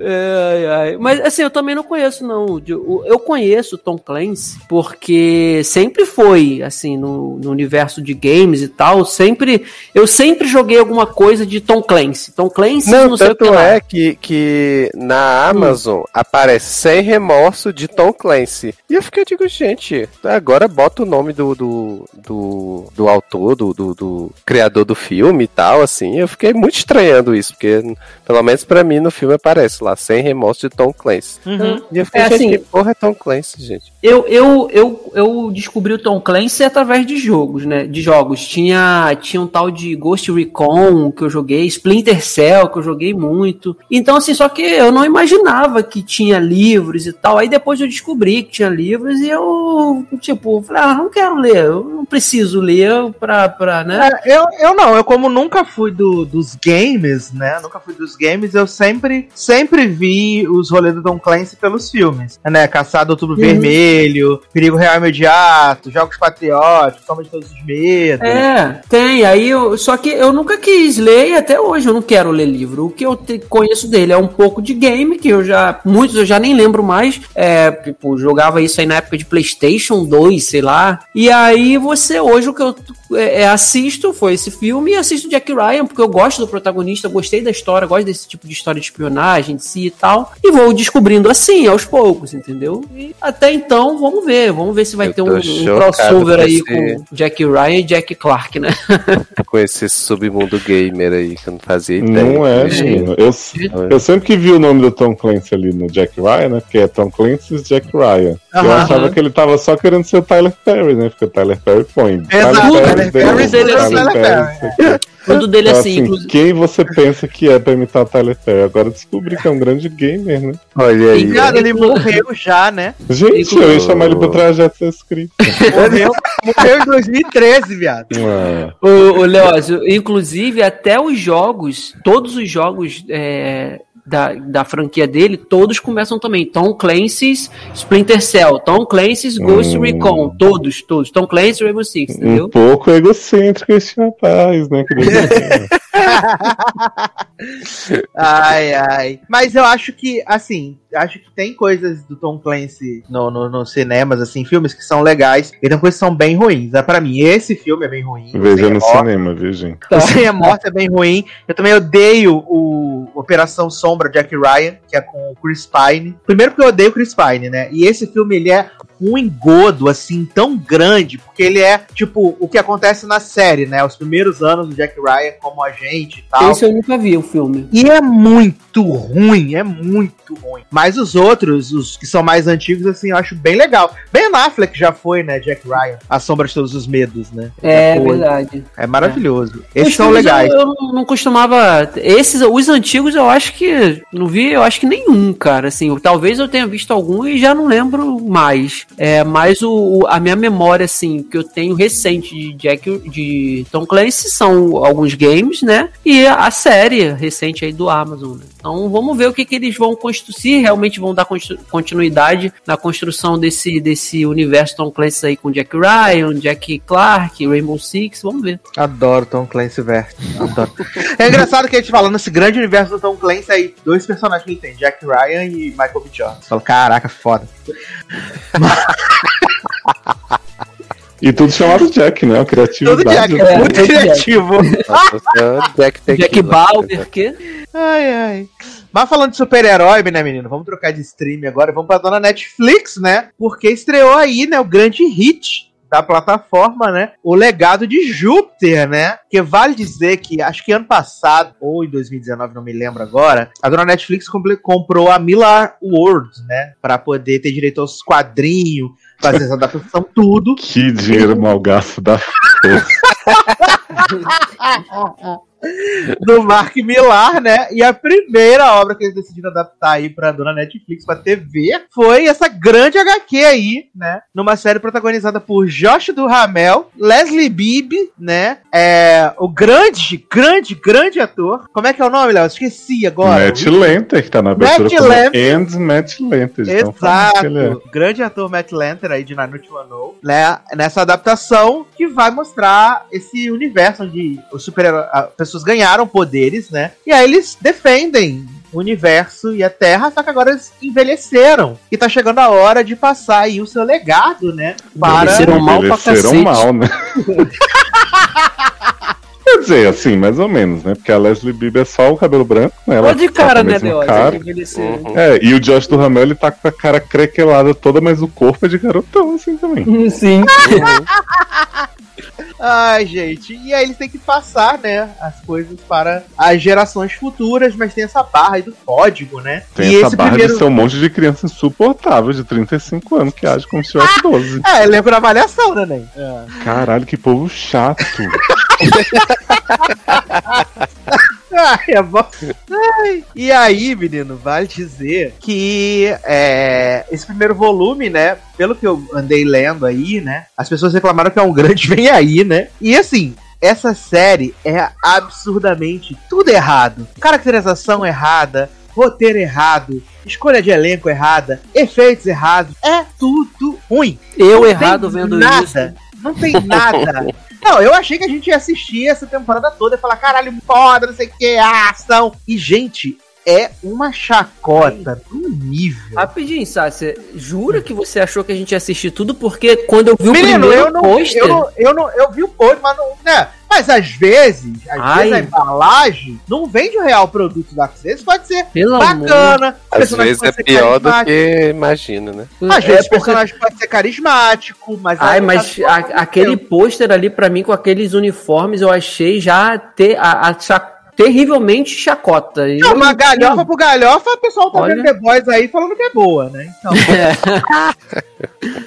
né? Chacota pela chacota, né? Então aí vendo a, a série da grande grande crítica social foda. Uhum. Então, não, eu tinha esperança de quando eu vi essas roupas, né? Essas Josh do Ramel com, com cabelo grande branco ridículo. Eu achei que ia ser tipo Legends of Tomorrow, uma coisa meio zoeira e tal. Eu pensei assim, bom, vai dar pra rir e vai ser engraçado, mas eles põem uns conflitos de família, tipo assim, papai, você. Tem um momento que o, que o Josh Duhamel praticamente fala assim: pessoas têm fome na África, e a menina fala assim, mas nada é pior do que ter você como pai, seu velho ridículo. Sim. É Aí você fica mesmo. assim, garota, menina insuportável o irmão dela fica. Menina, vontade que... sua, né, Nen? É, porque é uma velha fingindo de adolescente, né? Aí o irmão, que era pra ser o contraponto dela, ele fica. Ah, eu tenho que fazer minhas missões sozinho, sem pedir ajuda pra mostrar que eu me bato, não sei o que, irmão, amor. Aí você pensa, bom, o, o, pai pelo menos vai ser legal, né? Aí o pai fica. Você matou uma pessoa só porque ele tava prestes a me matar, que absurdo, tem que seguir o código tomar no seu cu, já do Ramel, olha, vou te contar. que homem Fio código na rabo revolta, né? Gente, que família podre. Só a Leslie Bibb não se queimou nesse piloto, mas tenho certeza que vem aí. Ah, não, vem aí. Vem muito aí, né? Ai, gente, essa mulher com a cara nova, com a peruca branca, é a coisa mais ridícula que tem. Eu acho que é, é pior depois... do que a maquiagem do Josh. Depois reclamam né? da Mandy Moore, né? Enquanto, né, umas tem rugas demais, as outras têm rugas de menos. Pois é. Mas, assim, o, que mais, o que mais me encantou, entre aspas, nesse piloto, nesse primeiro Foi a episódio. Cena final de luta. Nossa, cara, Ai, os efeitos são muito ruins, cara. São muito ruins, cara. É triste, é Gente, triste. Eu vi aquilo, eu não acreditava que tava acontecendo. Eu vendo não acredito, né? né? tava igual aquele, aquele doguinho, né, Sim. Não acredito vendo. Aí vendo, vendo, não acredito. Vendo, não acredito. Olha, vou te contar, viu? Netflix, assim, é, eu não esperava muita coisa dessa série, mas assim, o nível que foi entregue de temas e de é, efeitos, olha, eu fiquei assim, mesmerizado com o que estava acontecendo. Não sabia como é que a Netflix investiu dinheiro num troço ruim desse, gente. Não sabia enfiar a cara, né? né? então... Mas dizem que é a The Boys da Netflix, né? Que a Netflix queria sua própria The Boys e virou olha, The Boys e acertou até onde? o primeiro episódio de The Boys, né?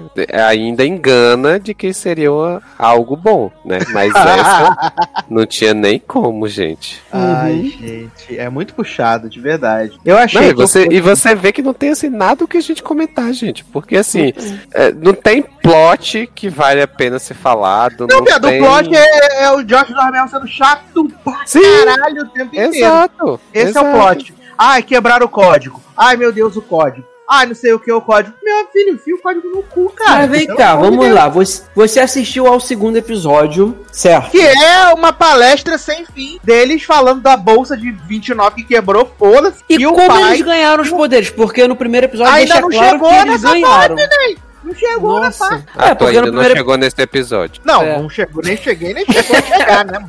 Não, aí, aí semana que vem ele veio, ah, eu vi na hora do almoço. Viado, eu tive o tempo suficiente pra ver isso. Se eu quiser, eu teria visto. Mas no caso. Viu até o filme do Pelé essa semana, mas não vi. Viado, eu tentei ver mais de um de The Up Shows, mas eu não vi. Ah. Não, porque assim, no primeiro episódio, eles deixam claro o tempo todo que eles eram pessoas normais e eles ganharam poder de alguma forma. Já podia colocar isso no primeiro episódio, mas nem no primeiro nem no segundo. Aí vai rolar com essa bosta até o quê? Até o oitavo? Quem viu, conta pra gente. É isso aí, nos comentários, por favor. Quem viu, conta pra gente. A gente, a gente, a gente costuma se sacrificar por vocês e tudo, mas dessa vez chegou a vez de vocês se sacrificarem pela gente. Não, sacrifício tem limites. e contem pra gente nos comentários, porque dessa vez não deu. Não, se fosse ainda divertido, até dava pra tentar dar uma enganada, né? Sim, né? né? Nem divertida é, é menino. É que eles nem tentam te deixar interessado no fim do primeiro. Tipo, tem aquela luta lá, Chatis Josh do Ramel, aí chega pro homem que morreu dizendo, ó, oh, matamos você, quilho. Que coisa, não? Aí ele, não, não mataram, não, eu vivo. Né? Uhum. Aí você fica assim, who cares? Tipo esse monstro de Invincible aí que colocaram do nada no meio do episódio. Ai, ai, gente. Ó, Zanon lembrando aqui, ó, que amanhã volta High School Musical DVD. Ah, finalmente. The spin-off, The Belly é Driver's Listen, The Detran, The Joshua no mínimo B, The New Chapter. Que? Ah. Oi? É, porque ele mandou lembrar vocês. Joshua, no mínimo, bi? É, o, o Joshua, o menininho lá, o protagonista. O novo protagonista é Mickey. Que Mickey, garoto? É, na série é? Não, garoto, Joshua é o nome do ator. Vou saber o nome de ator já comigo? É o nome do ator. Que ficou em evidência essa semana, porque ele falou que High Styles era gostoso. Ah, queria, aquele cantor. Queria mamar. Que... É. Mas ele é de High School Musical? Sim, menino, ele é o protagonista, viado. O Mickey? Não, o Mickey é, o Mickey é o protagonista da Disney. O que, que caso, tá né? acontecendo, Brasil? É porque o nome do protagonista de High School Musical é Mickey, Mike, sei lá. Não, Mike é o parceiro da Shea Hotel. Garoto, deve ser doido. Eu não tinha reconhecido ele como menino de High School Musical, não. Deve ser coadjuvante. Você tá dizendo que é protagonista, deve ser outra Garoto, coisa. respeita o Joshua Bassett, menino. Hum. Olha, ou a série é muito boa, um dos dois não prestou atenção no que tava acontecendo.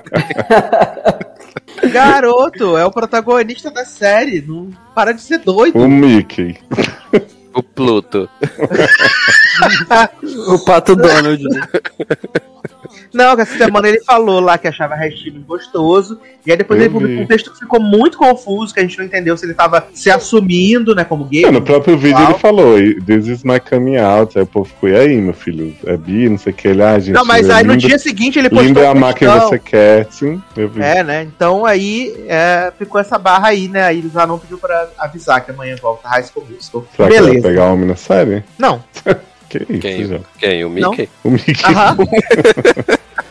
Ah, quem é, aconteceu em rendimento essa semana? Me conta aquele no grupo, né? Depois eu conto a vocês no final. É, e acabei de ver aqui, ó, menino, que na a, antes da, da estreia da quarta temporada de Elite, né, no dia de junho, vão ter quatro curtinhas contando sobre os novos personagens, né, na semana, do dia 14 ao dia 17, vão ter quatro curtinhas aí, mostrando os novos personagens, dia 18 estreia o ícone, Elite 4, maravilhoso. Porra, tudo que a gente quer é curtas de personagens de Elite, né? Uhum. Garoto, respeita, respeita o hino. Mas vamos falar em hino aqui. Mentira, não vamos falar de hino ainda não. Vamos falar de Família Pshaw, né? Nova série cômica né? Não vou nem falar que é de comédia, né? Uma série cômica aí da dona Netflix, produzida por Wanda Sykes, né? Produzida por Wanda Sykes e protagonizada por um parente do, daquele homem que era de House, que tinha lá o, o Omar alguma Omar, coisa. Omar Epps. Exato, é parente dele, né, o protagonista yes. dessa série. E aí vale dizer que. Qual, qual é o plot da série, menino? É, ele tem. Tem esse cara, como é que é o nome dele? dele que eu eu, eu odiei série? tanto ele. É, é Bernie, não é? Uma coisa assim? Ber Bernard. Bernard, era esse o nome dele? E tinha um é. apelido, não tinha? Era, acho que era Bernie, alguma coisa assim. Porque aparecia na, na, na, na, na telinha. Ah, achei aqui. Be Benny. Benny. Benny Benassi. Exato. Exato. Então. E aí tem esse cara, o Benny, né? Que ele é dono de uma oficina mecânica. Ele, ele é casado, né? Ele tem dois, duas filhas nesse casamento. E aí uhum. a gente vai descobrir que essa família dele é um pouco mais extensa, né? Porque Porra, né? A toda mulher. Hora, toda hora aparece filho dele, né? Toda hora aparece o filho. É. Aí ele tem, ele tem um filho, né, fora do casamento com a Tasha, que é uma stripper. E além disso, o cara da UPS também é filho dele, que entrega as correspondentes. Sim. É filho dele, né? E aí, é, pelo menos no primeiro, no segundo episódio, sempre mostram o quão deslocado da realidade esse homem é, né? E quanto ele é enrolão, né? Porque no primeiro episódio, ele deveria cuidar da festa de 13 anos da filha dele, né? Arrumar o salão, arrumar as coisas. Ele não faz nada disso, então toda a temática do episódio trabalha essa questão dele tentando achar onde vai fazer a festa, não sei o que, de que jeito, sempre rolando a. Sempre rolando a, a esposa, né? E mostrando os trocadilhos do Carilho com ele com a Wanda Sykes, que pra mim é o melhor da série, né? A Wanda Sykes, maravilhosa. Surpreende zero pessoas. Exato. Toda vez que ela aparece, é maravilhosa, assim, perfeita, sem falhas. Posso dizer que foi. Essa, ela errou de ter contratado esse homem pra ser protagonista. Por quê? ele entra aí pra essa grande estatística de protagonistas masculinos de comédia que são insuportáveis. Sim. Que é esse homem, Anthony Anderson em Blacks, o próprio Kenya Barris em, na série lá, é, na, na série dele original, da Netflix também, né? Algumas coisas dos funk lá, tudo. E esse homem é muito chato. Se não tivesse ele, eu acho que essa série ia ser muito melhor. Eu vi o primeiro episódio, eu dei umas risadas. Eu dei umas risadas, principalmente nas interações sim, dele sim. com a Wanda Sykes. Uhum. Né? Então eu achei, achei divertidinho. Eu falei, pô, 20 minutos, 25 minutinhos, acho que é super de boa pra assistir. Vou ver próximos episódios, né? Aí vi o segundo episódio. E aí morreu. Episódio, é, o segundo episódio. é focado só nesse homem e é muito ruim. É muito, muito, muito ruim, gente. Não tem condições nenhuma, entendeu? É muito escroto. Não tem como. O que, que, você achou dele? É, cara, assim, é, é, acho que é bem nessa vibe que tu falou, assim, o, o, primeiro episódio é bacaninha, não é nada demais, é essa sitcom e tudo, com é, essas piadas é, rápidas e tal. Então, assim, dá, dá pra assistir de boa. É uma comédiazinha bacana e tal. Aí eu fui assistir, depois que eu falei contigo, ainda assim eu fui assistir o segundo episódio, né? Olha aí!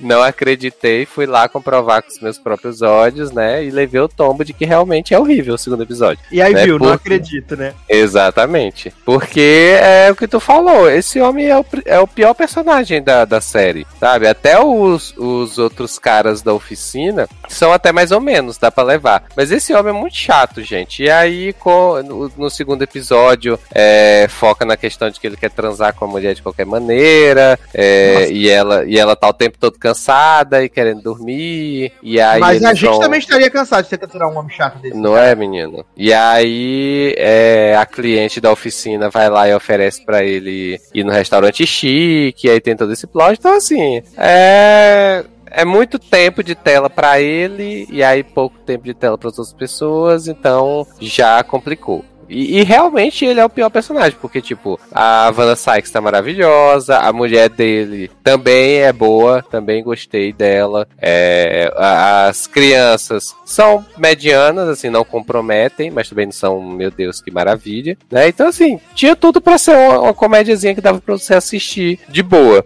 Mas uhum. aí, esse segundo episódio já deu uma travada, né? Assim, aí acho provavelmente que não continuarei. Né? Então... É, não, assim, eu, eu, eu falei, pô, é curtinha, acho que vai ser super de boa. Tá faltando umas comedinhas que sejam engraçadinhas, assim, Sim. despretensiosas. Só que, tipo, é tão ruim que não, não faz sentido, sabe? Tentar assistir os outros oito episódios que faltam, porque é muito cagado. É muito cagado, sabe? De verdade. Sim. E aí, eu fiquei chateado que eu queria prestigiar a Wanda Sykes, né? Ajudá-la a pagar o INSS, coisa tudo. E aí. e aí não vai estar tá dando, né? E ela e então ela não tá... volta pra Bridgestone na segunda temporada. Como rainha. Quase morri agora. ai, ai. Ah, volta nem, é uma ponta tão pequenininha. né? Mas se ele apertar alguma coisa, eu interrompi a piada horrível. Ai, gente, eu só ia perguntar se a Wanda Sykes tá usando mesmo aquela muleta na vida real ou é da personagem. Menino, não duvido não. Não duvido ela tá usando a muleta não, porque ela já é uma senhora, né? Menino, então, né? Porque eu acabei de, de rever Old Christine, gente. Aí eu vejo, ela tava tão mais nova, né? Na, na ah, série. Não, aí, ó, nem aí... que ela não é senhora assim, senhora, senhora, não. Ela tem 57 anos anos, ela tá de boa aí. Ah, não, tá super tranquilo. Gente, passado que Wanda Sykes é hétero. Gente. Oi? Aham. Uhum. Sério? É. Gente. Ah, Mas eu não sei. Menina, eu acho que eu já tinha... Sapatão. E eu acho que ela apareceu em algum desses documentários que a gente viu sobre Exato, a, a representatividade LGBT. Eu Exato. acho que ela apareceu em algum deles falando. Mas é que ela só é. foi casada com um homem, né, Nem? Ah, mas às vezes é, a, a, sexualidade dela só pega a mulher, mas. Não, na verdade, Fiado, ela é casada com um homem nesse exato momento. Desde Adoro, é casada Agora, nesse exato momento. Acessei a câmera da casa dela, ela tá casada com um homem. Olha. E te digo mais, viu, Sassi? O nome de Mickey é Rick. E realmente é Joshua Bassett. Fiquei chocado. né? Só falta dizer que ele é casado com Wanda Sykes. Não é? Só falta o marido de Wanda. Não, tá, ó, achei aqui no grande site Wikipedia é. pra gente tirar todas as dúvidas sobre Wanda Sykes aqui. Wanda Sykes foi casada com o produtor Dave Hall de 91 a 98. Ela se assumiu lésbica durante um comício em Las Vegas. Um mês antes, ela havia se casado com Alex Nidebaus. Ah, uma mulher, viado. Eu achei que era um homem. Uma francesa que ela conheceu em 2006. Ah, tá. E em 2009 2009, Alex deu a luz aos gêmeos fraternos, Olivia e Lucas. Que só voltou. Olivia Lucas? Olivia, Olivia Lucas. Que só voltou a procurar seus pais conservadores quando tinha 40 anos, pois eles tiveram dificuldade em aceitar sua sexualidade e se recusaram a comparecer ao casamento dela com Alex, o que levou a um breve período de tempo afastados. Atualmente eles estão reconciliados com Sai. Hum. Adoro. Gente, então tá aí, esclarecido, dossiê Wanda Sai. Pronto. Né? Ao mesmo tempo em que, né, revivemos aí que Josh Bassett é Ricky, na verdade. Ricky. Né? E, e não Mickey. E não Mickey, né? Olha, sinceramente. ai, ai, gente. Mas pô, passem fora de The Show, gente. Desculpa. Ah, eu achei que vocês tinham gostado, pra vocês falarem. Não, o primeiro é legal, o segundo não, não. Vai que o terceiro é bom. É, pula, pula o segundo, assiste o terceiro e, e diz pra gente. Só os ímpares. Assiste só as cenas da Wanda Sykes, acho que é muito melhor. Assiste é, o de Christine, então. ah, e assiste o, o stand-up da Wanda Sykes que vê no Netflix. Pode ser também, é. Ai, ai, gente. Mas vamos seguir aqui na Netflix, então, pra falar de A Família Mitchell e a revolta ah, das máquinas. Finalmente uma família boa. Nova animação aí da Sony Animation, né? Que tinha sido produzida para os cinemas, mas aí a dona Netflix comprou, colocou no seu catálogo aí, né? Certíssimo. Essa animação que tem no seu time de dubladores aí, Olivia Colman, Maya Rudolph, né? É bem, bem legal, assim. E, é muito... a Maya Rudolph é a cara da personagem. Exatamente! Uhum. A Maya Rudolph é a, a, a cara da, da, personagem. E Olivia Colman no papel de sua vida, como celular mega evil, né? Amo. Ai, ai. E a temática é muito simples, né? A gente tem essa família, família os Mitchell, né? A gente vê tudo nesse começo, né? Pela, pela visão da filha, né? Da filha mais jovem, a Kate, mais jovem não, né? A filha mais velha, a Kate, que ela é apaixonada por cinema e criar coisas visuais e fazer. É o próprio Dawson da nova geração, né? Exato, é, é a Dawson da geração TikTok, né? Uhum. E aí ela é super apaixonada por isso, acha muito legal. Então ela tá naquele ponto ali de ir pra faculdade. E ela sempre teve uma relação muito boa com o pai, quando ela era pequenininha e tal, não sei o quê. Só que com o tempo essa relação foi ficando um pouco estranha, porque o pai não dava tanta credibilidade pros vídeos dela, eles já não conseguiam se achar ali no meio do caminho com coisas em comum. Então eles foram se afastando, né? E ela tá ali um dia antes de ir pra faculdade, em Los Angeles, que é, ela ia encontrar pessoas que pensam igual a ela, que também são criativas, ela tava super feliz. E aí, para tentar reconquistar esse laço, né, com a Kate, o pai, né, o Ricky, ele decide que ela não vai de avião. Joshua mas... Bassett, que... ai, ai, meu pai.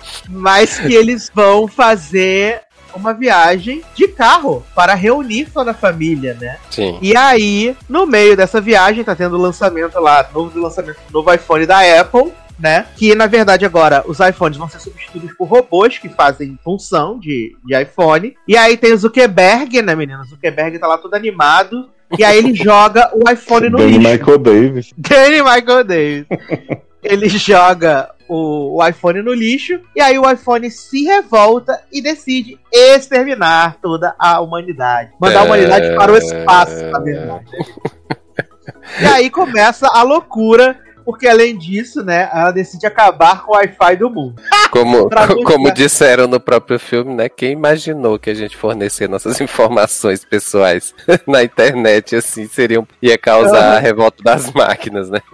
E aí começa toda a aventura, né, dessa família que, que tipo, eles vão se reencontrando, né? E, durante o filme. E assim, eu achei muito legal, sabe? Eu achei muito divertido.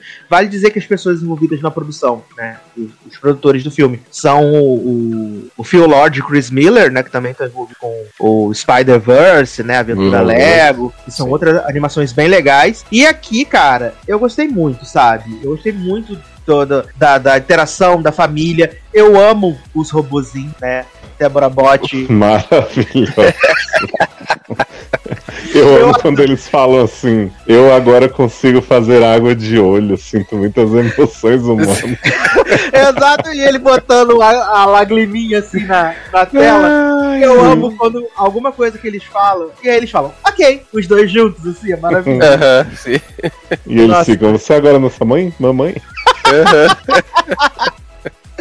Ai, é maravilhoso, né? Mas o Urdu fala: Não, eu vou proteger vocês, vocês agora são da família. eu amo, eu amo. Eles, eles, eles, os robôs indo pra trás do, da, da máquina, né? Do, do, coisa que eles estão na mercearia. Aí quando eles voltam, voltam com a cara toda desenhada. Oh! Os robôs foram embora, agora estamos todos aqui, somente humanos. Aí, não, vocês não são robôs. Claro que não, somos humanos. Eu sou o Eric. Ah, e eu sou o Eric também. Não, você não é o Eric. Ah, sim, eu sou Débora Bot. Cinco.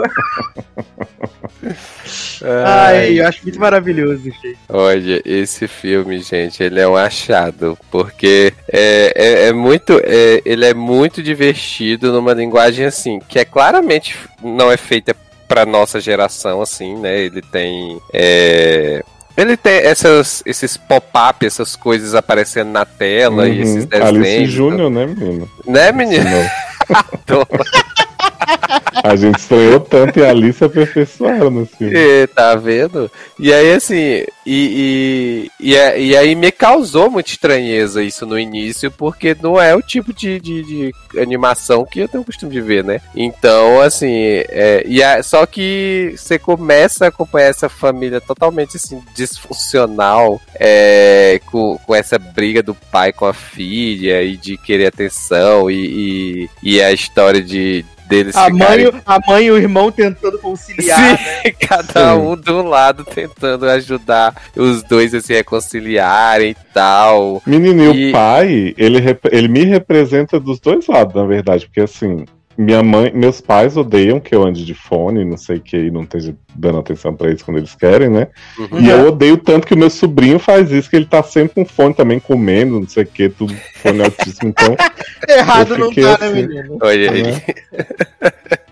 Exato. Então, assim, é, é, e é muito bacana o jeito que, que, que eles vão é, desenvolvendo isso, e aí mistura com essa vilã que é quase a Alexa, né? É, sentada na cadeira, é muito engraçado. Nossa, é maravilhosa. Ela chama o robô, me bota na mesa que eu, que eu quero me revoltar. É a, a Alexa daquela série Next, né, menina? Sim. Ai, o celular começa a se virar sozinho na mesa. É, pronto, pode me botar de volta na cadeira.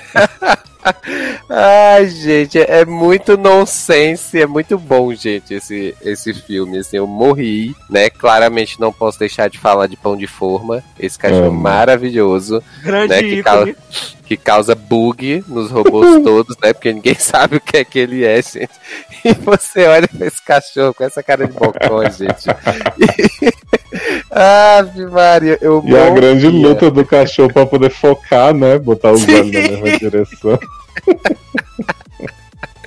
Olha. Ai, ai, muito bom, muito bom. Foi tudo muito bom. A, a temática, a conversa, a, a, a, relação da família ali, e aí toda a questão lá do final, e aí, né, a cena final com o Rihanna tocando, Maia Ri, Maia Ru. E, a, né, mãe e sinistra, né? Menino, a mãe incorporou o Omni-Man ali, saiu. Uhum. Que ela, depois que ela fala assim, eu sou uma mãe de dois, eu tenho poder, ela sai estraçalhando o robô. Ai, ai, gente, é maravilhoso, né? Porque eu fiquei só imaginando a minha mãe naquela cena, ela gritando, sou mãe de três, porra! E tal. Gente, aí assim, surtado. E aí toda a parte final, ela indo já pra. pra é, saindo da casa dos pais e fazer o curso que ela quer fazer e tal. Arranjando a namorada. Arranjando a namorada, Arranjando né? A namorada. Exato. Tipo Dá no vontade na Disney. Né? Então, né, menino? Na Disney é só Mickey se quiser. Ai, ai. Mas assim, eu não tenho, né? Eu não lembro assim de algo de, de crítica assim para fazer agora, porque eu me diverti horrores. E aí quando você pensa que é uma animação que tem quase uma hora e cinquenta, se eu não me engano, de. de uma hora e cinquenta e quatro, uhum. viado. É muito eu comecei exato. pensando assim, sério que vocês meninos querem que eu veja um filme desse tamanho, mas aí Sim. nem senti.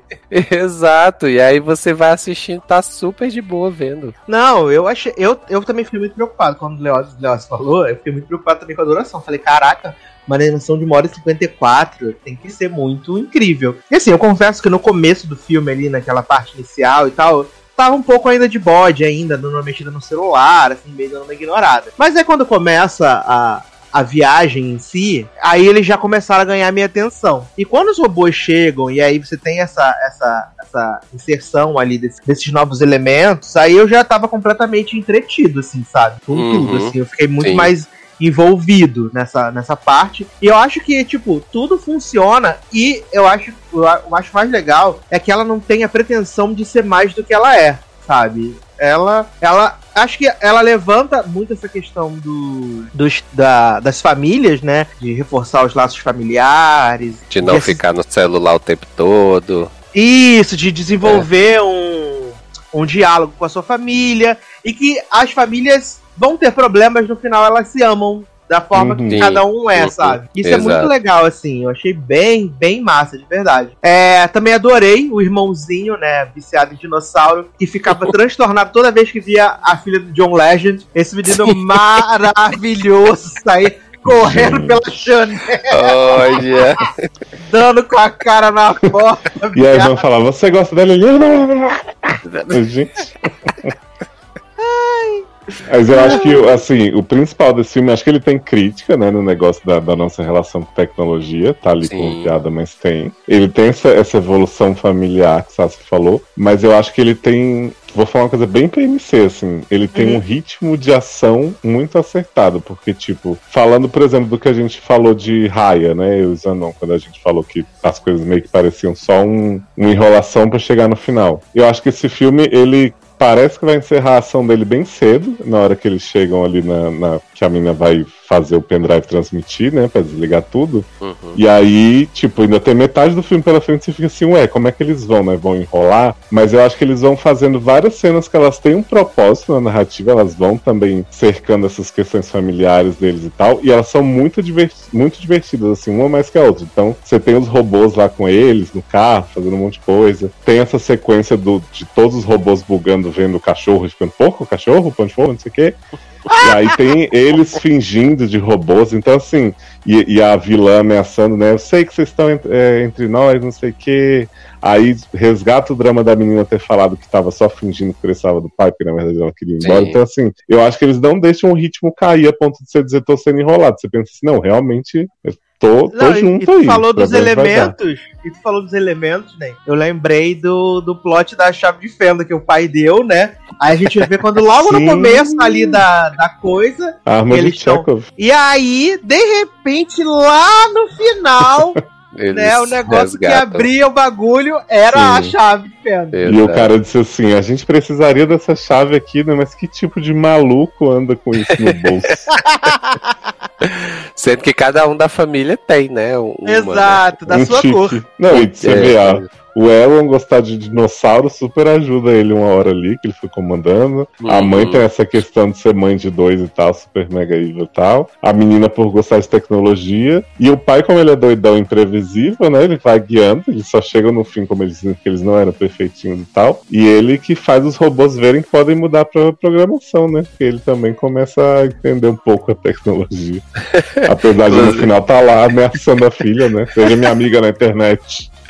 Ah, inclusive, maravilhoso esse pai, gente, de, tentando mexer no YouTube, fazendo os pedidos na internet. e é mandando convite no papel, né, pra seguir ele. É maravilhoso. Ele, e ele, eu, eu consigo, eu consigo. Aí tentou funcionar, não achava o YouTube, gente, que era maravilhoso. Bicho. Ai, gente, muito bom.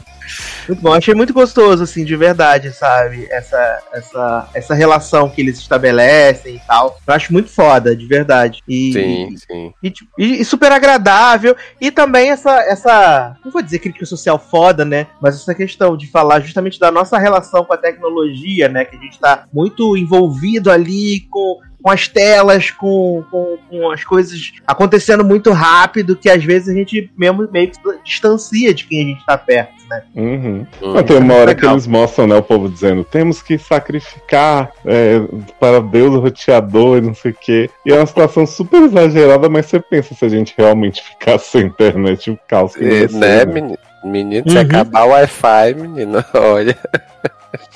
Acabar o Wi-Fi, todo mundo morre, viado. Exatamente. Todo mundo é. para, tá? né? não, passa, não passa mais um VR na hora de pagar o iFood. Tanto é que o, o, pai quebra o celular de todo mundo, né? Caraca, é muito. Ele fica, peraí, peraí, me Na hora aqui. que ele devolve o celular pro filho, todo quebrado. E, e os vizinhos perfeitos no final dizendo assim: Nossa, não acredito, os esquisitões salvaram o mundo. Aí a mulher chega pra, pra Buda e fala assim: Você me inspirou a te seguir no Instagram. Aí ela, ah. como assim você não me seguia já? Eu amo, eu amo que o casal perfeitinho é o John Legend e a Chris Tegan, né? É uhum, maravilhoso. Sim. Muito bom.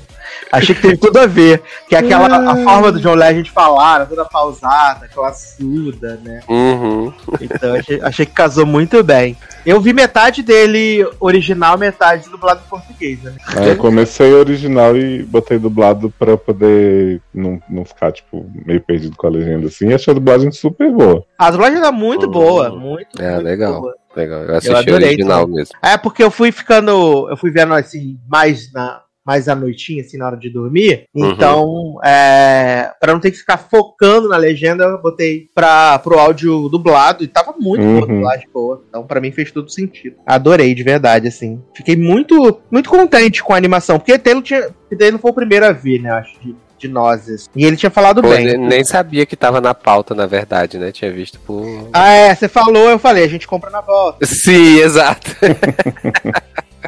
Na Não, quando o Taylor comentou esse filme, nunca tinha ouvido falar. Fiquei assim, o que, que é isso? Menino, então, é, foi uma coisa do Twitter. Eu vi alguém comentando dessa animação e tal. Eu gostei da figurinha do filme. Aí eu digo, ah, vou ver. Aí vi a duração, aí já fiquei. Gente, será que eu vou ver, né? Uma hora e cinquenta e tal. Aí eu tava sábado, né? E tal. Eu digo, ah, vamos ver, tá fazendo nada, né? Aí, Tanta coisa bem. pior que a gente vê, né? né? É, tanto de cheiro de Júpiter por aí, né, menino? que a gente não pode ver né, menino? né, menino? Olha. Melhor, né? ai, ai. Antes de passar, meninos, para o última pauta desse podcast, tem aqui duas notícias saíram por agora, né, meninas? É importante trazer. Que a dona CW resolveu, olha só, a CW resolveu colocar pro, abrir a, eles têm programa, programação de domingo até sexta, né? Uhum. E agora eles decidiram que vai ter programação inédita aos sábados olha também. Aí. Vem, vem dinastia sétima Já sabe pra onde Dynasty vai, né?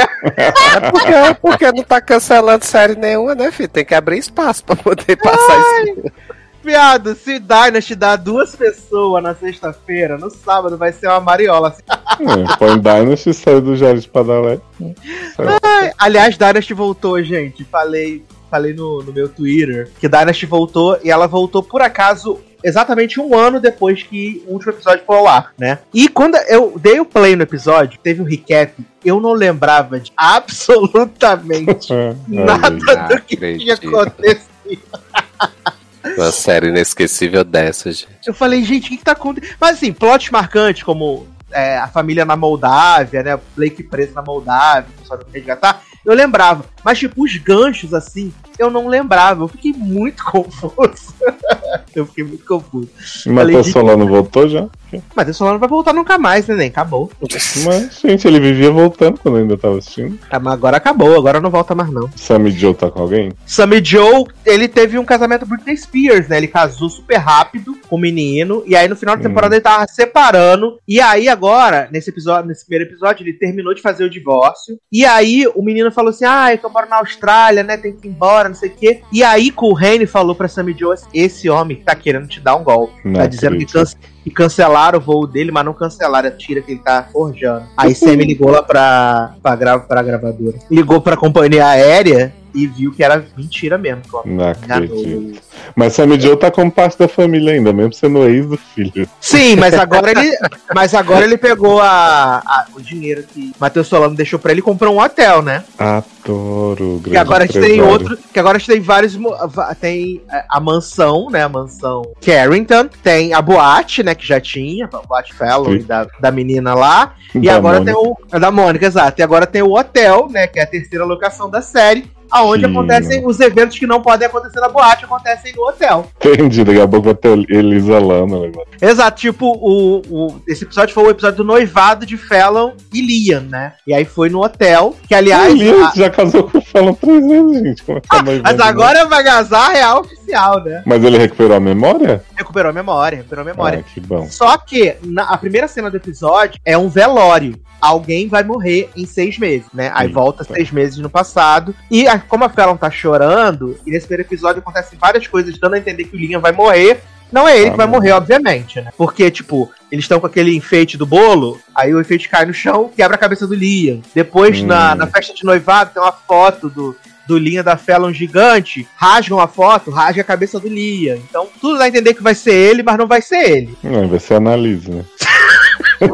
E aí tem um plot maravilhoso que eles estão lá no meio do noivado. E aí o Liam começa a falar em voz alta no microfone. Que a Crystal, número 3, deu pro padre, que por acaso vai realizar o casamento deles. E aí o clipe fica um climão maravilhoso. Aí a mãe do Liam deu pro Blake, é maravilhoso. Para mim foi o, o, o, alto, o momento alto do episódio foi essa, essa sequência constrangedora. Aliás, vale dizer que Crystal número 3, né, a Daniela Alonso, ela tá grávida, né, ela engravidou em novembro, então ela tá com uma barriga muito grande. E assim, você lembra em Grey's Anatomy quando eles escondiam as gravidez de Arizona, Sim, e botava elas sempre atrás dos balcão, alguma coisa?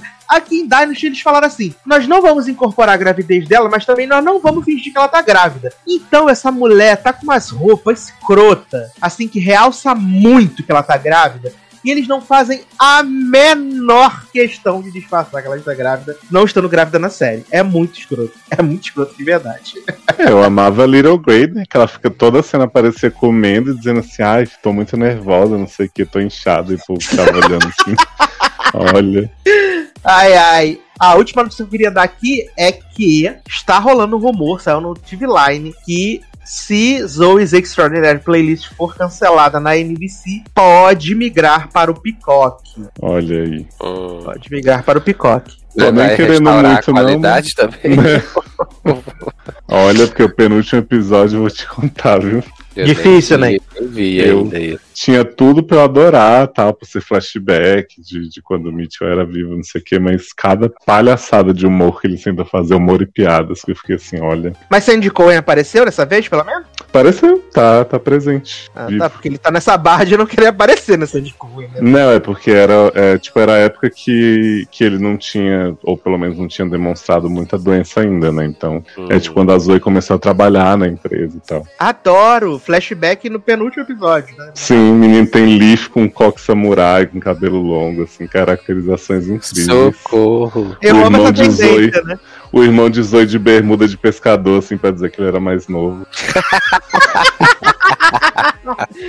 Ai, eu amo, eu amo. Mas vamos falar então aqui da nossa última pauta deste programa maravilhoso de meu Deus. Ai, porque que ícone. Pose, né, retornou aí para sua terceira e última temporada, né? E nós já assistimos metade da temporada, meus amigos. Já assistimos três episódios, né? Porque. Viado, você não tinha nem me dado conta.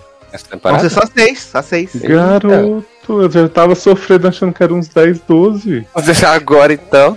Pois. Aí, Aí eu fiquei na dúvida, porque a, no TV Line, na época que, renov, que anunciaram a, a, temporada final, falaram que eram seis episódios. No IMDB tem sete. Hum, aí eu não sei se esse, último, se esse último episódio vai ser tipo duplo, entendeu? Sim. E aí eles contam como o sétimo episódio. Mas, tecnicamente, são seis episódios. E a gente já viu a metade da, da temporada, né? Não, eu não vi o terceiro ainda não. Ah, mas, gente, não, mas fica à vontade pra falar, filho. Essa é... barra. Não, mas pode falar. E aí o que acontece, né? Uh, tem uma, um salto no tempo, né? Foi pra 94 agora, né? A, a, última temporada tinha sido 91, agora a gente tá em 94. E algumas coisas mudaram, né? O Papi, ele conseguiu desenvolver aquela agência lá de talento dele, né? Agora tá conseguindo ter o dinheiro. Caça talentos, né? Caça-talentos, exatamente, com a Angélica. É, Aí ele, eles estão morando num lugar legal, né? A Blanca arrumou um namoro agora, médico, maravilhoso. E no ela Blanca tinha um namoro, né? Eles só esqueceram mesmo. Ela teve um one night stand, né? Não, ela teve só um. Só um match. Achei, uma coisinha. Achei que ia rolar com aquele ali, mas tudo bem. Gostei desse também, Christopher. E aí, é, ela tá tendo esse namoro com ele, ela tá trabalhando no hospital agora, né? Ela, ela não é enfermeira, ela é tipo uma assistente, né? Da... Tipo, tipo voluntária, né? Assistente Exato, voluntária. trabalha com Sandra Bernard, né? Esse grande cristal da atuação. Eu, eu, sempre vou lembrar de Sandra Bernard pelas participações bizarras que ela fazia em Will and Grace. Sempre, que era maravilhoso. É... Ela tá trabalhando ali. É... Lulu tá caracuda, né? Craqueira agora. Metade do elenco tá cracuda, né? Lulu tá craqueira. É, Preytel tá afundado nas bebidas, né? Afundado nas bebidas aí, nas, nas, nas loucuras tudo. É, Damon supostamente teve um, uma barra de alcoolismo, mas a gente fica sabendo super pouco, né? Porque no primeiro episódio ele cita essa barra do alcoolismo, e aí no mesmo episódio ele já tá, tipo, não recuperado, né? Mas já tá sobra um tempo, e aí no segundo ele, episódio ele tá. tá... Uhum. Menino, eu achei a parte dele esquisitíssima. Falei pro Sassi, assim, que tipo, ele che primeiro falam, né? Seu filho é um bêbado, branca, bêbado, ladrão, ladrãozinho, ah, todo mundo rindo dela. Aí depois o Damon tá super na compostura, assim, falando pro Preitel, vamos voar, não sei o que, resolver sua vida. Aí no segundo fala assim, perdemos o Damon, fudeu tudo, né? Teve overdose de álcool aí, foi morar não sei aonde. E aí uhum. o Damon some da série, você fica assim, gente, mas o ator teve algum problema mesmo? O que que aconteceu? É, Menino, eu tinha visto, eu tinha visto é, eu acho que eu li em algum lugar que é, ele parece que teve parente com problema de saúde. E aí ele teve que acompanhar hum. e aí não pôde continuar as gravações. Faz todo que sentido. É. Faz todo sentido. É, porque não, tem, não tem propósito o personagem dele aparecer. Porque assim, eles já somem com vários personagens, né? Tipo, quando Sim. dá o salto, os filhos da Blanca da temporada anterior, eles falam assim, ah, só tinha fulaninha ali na minha casa, mas já tá indo também. Aí você fica, ah, que bacana, né?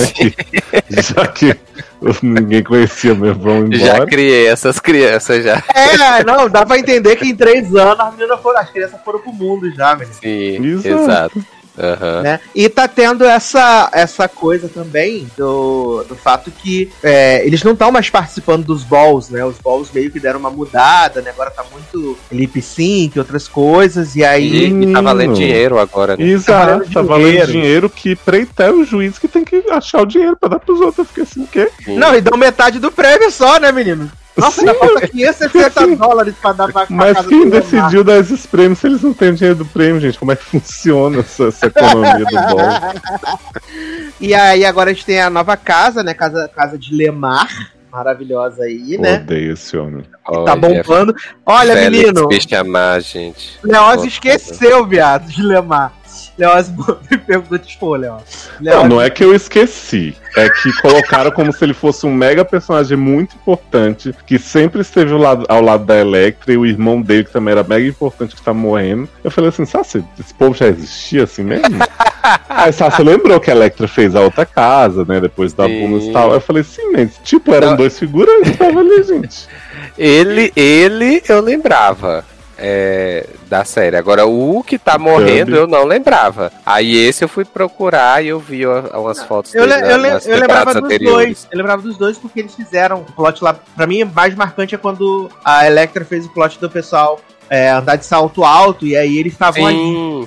Exato, aí depois eu lembrei. É, mas pra mim eram os figurantes, gente, não sabia. Porque assim, no terceiro episódio a gente vai descobrir que esse moço e Cubby, o irmão que morreu, ah. eram os melhores amigos de Angel, viviam com ela na rua até elas, eles serem resgatados por Electra, pra casa da abundância. Ah, tá. Mas, mas essa, é, isso eu achei legal, sabe? Porque assim, como eu sabia que esses dois. É, depois eu lembrei que esses dois estavam na série, assim, praticamente desde o início, mesmo que não em papéis figurantes e tal. Mas eu achei bacana eles aproveitarem esses personagens e dar um episódio para uhum. eles, assim, né? De tipo, dar o destaque pra, pra bicha lá fazer todo, todo esse processo e o outro lá como sendo destaque ainda que morrendo e tal, né? Mas assim, acho que valorizar, né, o cast que já tá na série, mesmo sendo figurante. Eu achei bacana.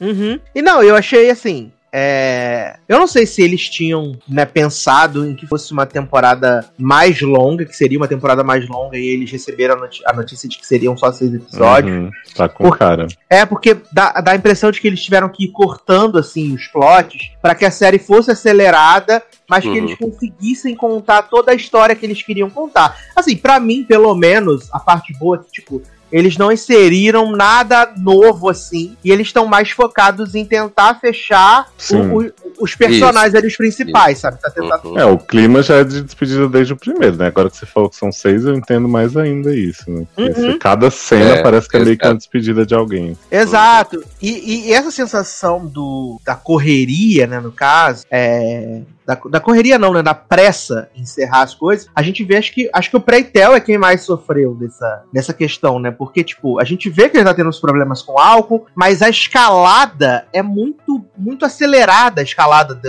de tudo que acontece, até, uhum. né, ele parar já na reabilitação. É, é, é bonito, é bonito. A gente vê, tipo, vários traumas dele sendo né, relembrados ali quando o Rick tá indo embora, que ele fala, todo mundo me abandona, não sei o quê. Sim. A gente vê que tem vários traumas ali tem cena boa, tem M-Tape, mas é, não é tão natural assim, né? Tipo, porque eu acho que Pose tem esse problema com plot de vício como um todo. Já falei, tipo, temporada passada o vício da, da Angel foi exatamente isso. Uhum. Tô na merda, não sei o que, tal, passou. Aí eles retomam agora, você pensa assim, bom, eles então fizeram uma pressada na temporada passada que eles queriam desenvolver mais nessa. Aí nessa também, quando tá nessa história do Proetel, do povo fazer intervenção, ela chega pra mulher que, que deu a aula de intervenção pra eles e fala assim, tu vou focar na minha sobriedade agora e fala pro papo que não vai fazer campanha, você fala assim, gente, mas então nem precisava viciar de novo, né? Se era pra resolver no meio. Não, e, e, engraçado é que, que Lulu, Lulu a gente tá vendo que ela tá dando uns tragos, beleza, desde o primeiro episódio. Agora a Angel deu um, um trago, virou cracuda na mesma hora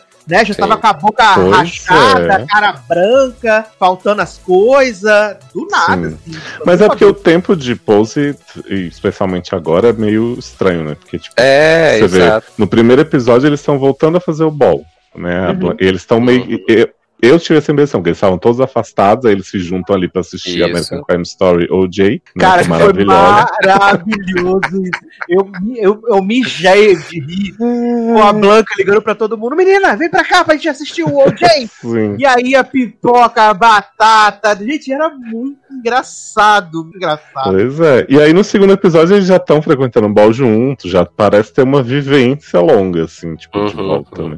É, mas é, isso é uma coisa que, que eu sempre sempre achei, assim, que eles não determinam muito o tempo. Então, assim, pode estar tá, é, tem coisas que parecem estar acontecendo em dias seguidos e tem coisas que parecem passar assim várias semanas, né, de uma cena para outra, né? uhum. né? Então, então eu assim, então acho que quando eu assisti esses dois primeiros episódios, eu nem estranhei tanto, porque para mim isso já é meio característico da série de fazer esse tipo de Não, assim, eu super deixar o tempo indeterminado para poder ir desovando as coisas que eles querem mostrar. Não, sabe? assim, eu super me permito essa questão de que tipo, a história ocorre em 94. Beleza? Beleza, 94 era all 12 meses ali sacando essa história. Porque eu acho que vá, eles não vão explicar pra gente a questão do tempo, a gente vai ter que aceitar é isso aí, é o que tem para hoje. Até porque quando a gente vê o terceiro episódio, que é focado na, na Electra, né, que mostra o flashback, aliás, esse episódio é tudo. É, a gente vê que, tipo, no, no primeiro episódio, a Electra tá tendo aquele plot que ela tá sendo. Estão é, fechando lá a boate que ela trabalha, né? Que ela faz. Sim. sodomiza os caras, fecharam a, a boate. Nesse terceiro episódio, tipo, ela já montou a empresa do telesexo, sabe? Com escritório, com tudo, já tá ganhando dinheiro. Então, tipo, o tempo realmente passou e eles só não informaram pra gente. Só fala assim, é 94, gente. 94. Desencana. Segue, segue aí, né? Exato. Ó, tô te dizendo pra você que é 94. O que vai vir a seguir, usa sua imaginação. Tempo, deixa correr, né? Mas assim, eu acho que. É, é, cara, eu não sei nem dizer assim o quanto eu acho massa pose, de verdade. Cara, quando eu vi a cena deles reunidos ali, é, jantando no primeiro episódio, cara, me deu um quentinho no coração. Uma sensação tão gostosa, assim, dessa questão de, de família mesmo, de, de proximidade da família, das pessoas que você quer que sejam é, uhum. a, a, sua família. Cara, é uma sensação que acho que pouquíssimas séries me, me, me trazem. Sim. E Pose me traz essa sensação familiar, sabe? Apesar de tudo que tá acontecendo ao redor, as coisas pesadas e tal, mas é inegável esse senso de família que eles, que eles querem e que eles conseguem colocar Tipo, nessa cena do jantar, quando o menino, o Cubby, tá morrendo, que todos eles estão no hospital, junto com a mãe, e a mãe falando, ah, eu queria que ter sido mais compreensiva com você. E aí a Electra fala, cara, é, ele sabe que você tá aqui, e aí ela fala, não, porque eu peguei ele, criei, não sei o que, e a mãe fala, poxa, eu fico muito feliz de ele ter tido uma mãe na vida como você. Caralho, é, é foda. Sim, uhum. Não tem outra coisa para dizer, para mim é foda, sabe? É, é, é, a sensibilidade que eles conseguem colocar no texto, e eu acho que o mais interessante é que tem tudo, tem tudo para ser piegas, mas assim, eu não acho piegas, sabe? Talvez porque eu tô tão envolvido com esses personagens, eu criei uma, uma, uma empatia e uma, um carinho por eles, que para mim não soa em nenhum momento não. É, assim. Eu acho que é aquela coisa de, tipo assim, a série fez por merecer esses momentos sem a gente achar pega, assim, sabe? Tipo, ela oh. construiu tão bem essas relações. E eu fico sempre imaginando que, assim, a gente não conhece muito dessa realidade de, de casas, né? E desse acolhimento que principalmente pessoas trans nessa época tiveram e tem até até hoje, eu fico imaginando quanto essa série deve mexer com quem vive numa casa dessa, já viveu, com quem perdeu uma pessoa, sabe, nessa época que o HIV não era tão pesquisado e, e realmente não, não se tinha o que fazer. Tipo, porque a gente sempre fala aqui que tem né, outras séries com temática de HIV e tal, que às vezes eu acho que eles exploram muito só a tragédia, né? Só o negócio da pessoa tá morrendo, de você apresentar uma pessoa pra ela tá fadada à morte. E eu acho que Pose, ela tem pelo menos dois personagens, né, que são HIV positivo, que é a Blank e o Preytel. Eles já exploraram é, questões com eles de saúde, da gente ficar preocupado e tal, mas a história deles é muito mais do que isso, assim, apesar da gente estar tá vendo sempre o Preytel, principalmente, perde muita gente, tipo, isso está sendo explorado, acho que está sendo super bem representado apresentado, mas eles não são personagens que existem só para te comover quando eles morrerem, se for o caso, sabe? Eles têm outras histórias, outras coisas, tem alegria no meio, tem episódio de diversão da, delas escondendo o corpo, né, da temporada passada. então, assim, eu acho super completo porque, beleza, explora temas que pra gente já não ressoam tanto, mas explora muitas outras coisas. Então eu penso para as pessoas que sabem essa realidade de perto, como que essa série deve ser ainda mais potente. Uhum, exatamente. E, e, e, cara, eu acho muito, muito, muito incrível mesmo. E, e acredito que para todas as pessoas que são trans da comunidade que, que viram ou vão ver em algum momento esse episódio da Electra, acho que vai falar muito, sabe? Porque eu, eu, eu, não faço a menor ideia da vivência. E, cara, é, a advogada Coringa voltou para ser vilã né? Como mãe, como mãe de Ele é, Ela é a mãe da Electra, advogada Coringa. Humilhando a Electra Adoro. Nossa, ela humilha a Electra no, no começo do episódio, assim, que é. Caraca. É, é, é, é, é triste, é triste, mas a gente entende que ajudou, né? Ajudou, foi uhum. uma, da, uma da, das bases que deu pra, pra Electra ser essa mulher que ela é hoje, sabe? Porque ela já era, a gente vê até antes, né, no episódio, que ela vai sair com o cara, não sei o quê, e ela negocia, que a gente já vê que ela é uma pessoa que ela tem a visão, que ela é ambiciosa, que ela sabe o que ela quer, ela sabe o quanto ela vale, sabe o valor dela. E é muito engraçado que a gente vê isso no momento, né? Que ela define o valor dela, ela sabe o quanto ela importa. E quando ela tá em casa ali, diante daquela figura que é a mãe dela, todo aquele poder que ela tem, toda aquela segurança que ela tem, cai por terra. Sim. Nossa, ela Sim. fica desesperada quando ela tem que voltar para casa né, uhum. vestida, montada e tal, e ela, tipo, vai uma criança assustada assim na escada. Aí você vai vendo as reações dela com a mãe no decorrer do tempo, né? E eu acho muito foda o momento em que ela vai lá com a Blanca resgatar o, os bens dela, né? Que a mãe fala assim: olha, é... tipo, a mãe tem um, meio que um desabafo, um desmoronar, e fala assim: eu esperava ter um filho forte que fosse cuidar de mim, e hoje eu tô sozinha, as pessoas sabem que eu tô sozinha, tô sempre em risco, não sei o quê. Volta, né? Não era tudo ruim quando a gente vivia junto. Volta, só tenta ser um pouco menos menos, assim, né? Tipo, dar uma disfarçada. Uhum. E a Electra tava até comovida por ela, mas na hora que ela ouviu isso, ela ela é a Electra que a gente já conhece, eu já falo assim: minha querida, eu não vou fazer isso jamais, porque tudo que eu quero na vida é ser mais, mais espalhafatosa, mais não sei o quê. Então, isso que você, espera de mim não, não vai acontecer mesmo, né? Então, tipo, se conforma aí. E ela fala assim: eu sou forte pra caralho, assim, tipo, muito mais do que o homem que você espera aí seria. Mas já que não serve pra você, né? Paciência, assim, tipo, tem quem, tem quem queira, né? Tipo, a família que ela criou. Mesmo que seja uma família bem disfuncional, né? Sasha? Você vê a Lulu e a Kim toda hora escrotizando ela, falando, é, não pagou a conta de luz, né? Não sei o que, não sabe cuidar da gente. Você fica assim, gente, por que, que ela não dá na cara dessas mulheres?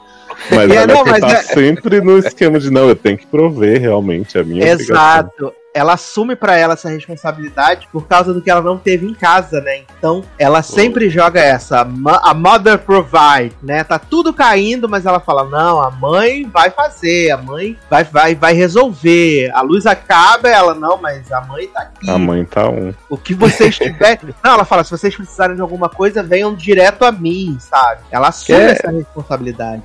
A Electra sempre foi, né, essa personagem que a gente ama e odeia várias hum vezes uhum. durante o mesmo episódio, inclusive, né? Assim, ela uhum. leva a gente a sorrir e a ficar com raiva muito tempo, assim, que a gente sabe que ela. Ah, é justamente isso que vocês falaram, essa questão dela querer mais e tal. Muitas vezes ela acaba querendo passar um pouco do ponto, mas a gente sabe que ela tem um bom coração e que ela se preocupa, né, com a família que ela montou ali, com a casa dela, né, que ela montou. Sim, e nesse, nesse episódio, né, tem esse plot de que ela é presa lá, e aí ela fica com medo que a polícia vá no apartamento e descubra o corpo, aí vai, vai Papi, né, vai vai. Como é que é o nome do. Rick, né? Vai. O Rick e a Blanca lá tirar o, o, o, baú, né? Com o corpo. Aí quando eles chegam em casa, botam lá na casa, lá como se fosse uma tazinha. Aí o Christopher chega e fala: Nossa, meu Deus, que tá fedendo aqui, não sei o quê. Aí a Blanca conta pro Christopher, né? Tudo. E aí, tipo, ele vai ajudar e tal. E aí, quando eles vão lá, pagam a fiança da Electra e tal, aí ela sai. Aí ela fala assim: É, por que, que ele tá aqui? Aí a, a Blanca, não, porque ele veio ajudar. Ela, não, mas eu não quero, não sei o quê. E assim, você acha, pô, fala, pô, mó ingrata, né? O cara uhum ajudou a resolver as paradas, ela assim. E aí depois,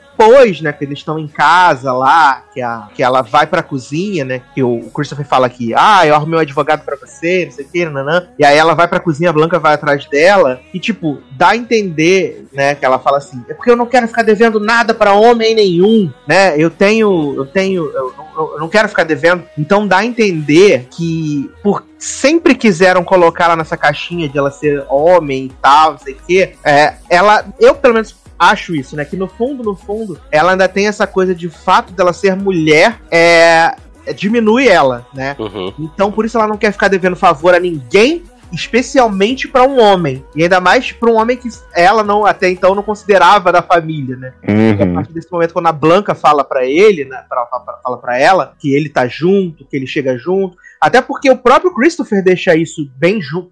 Ele fala pra Blanca, né? Alguns momentos antes. E a Blanca fala: Cara, você é gay, mas você não sabe nada que eu tive que passar, não. Você não sabe como é a minha vida. A sua vida é muito diferente da minha. Você tem privilégio, você estudou, você tem uma boa Sim. família. Eu nunca tive nada disso. E aí ele meio que fala assim, cara, é verdade, eu não sei como é que tá no teu sapato. ele faz o Fiuk, né? Fala, a gente é privilegiado. É, a gente é privilegiado, cara.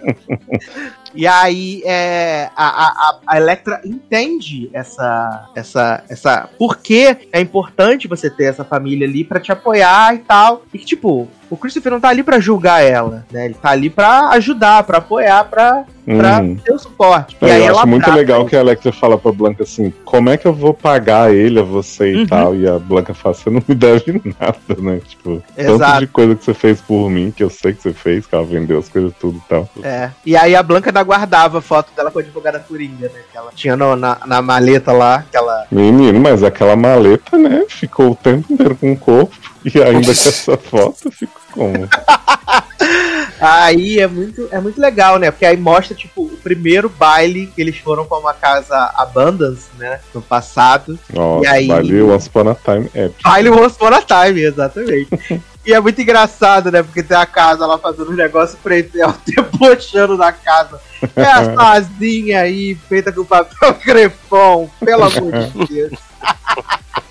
E é muito bom porque a, a, tem esse, é, esse episódio focado todo na Electra, a gente vê, tipo, todas essas faces que você falou, Taylor, da, da Electra, né? Dela ser uhum. mais, mais é, ácida e não sei o quê. Porque tem a parte que ela, a primeira vez que ela vê a, a, a Angel, né? Vê a Angel lá com os meninos, com o Lemar e com o outro, o Tubby. E aí eles não moram, eles moram na, na rua, né? E aí eles fazem alguns programas para poder ganhar dinheiro e tal. A Electra fala, onde vocês moram? Ela fala, ah, a gente mora, a gente mora aqui no Peia, mora no Pier mesmo. É, vocês fazem programa e tal. Até o cara para com o carro e fala assim: Ah, meu amor, e aí? Você vai vir? Pode trazer seus amigos também. E aí, tipo, as, as crianças ficam tentadas aí fazer o programa junto com a Electra. A Electra fala: Claro que não, vocês estão loucos, vocês são, vocês são hum. crianças, vocês não vão fazer isso. Aí, aí ela fala assim: Vocês fazem esse tipo de coisa? Ah, só quando a fome aperta, que ganhar um dinheiro, não sei o quê. Mas, Sassi, eu queria te perguntar uma coisa. Diga. Pelo histórico de Pose, primeira temporada, você acharia que em algum momento a Angel viveu com a Electra? Porque para mim, a relação da Electra era muito da Blanca. Uhum. E a, os filhos da Blanca de agora mal conheciam, assim. Tipo, era uma rivalzinha que eles viam de longe. Mas, a,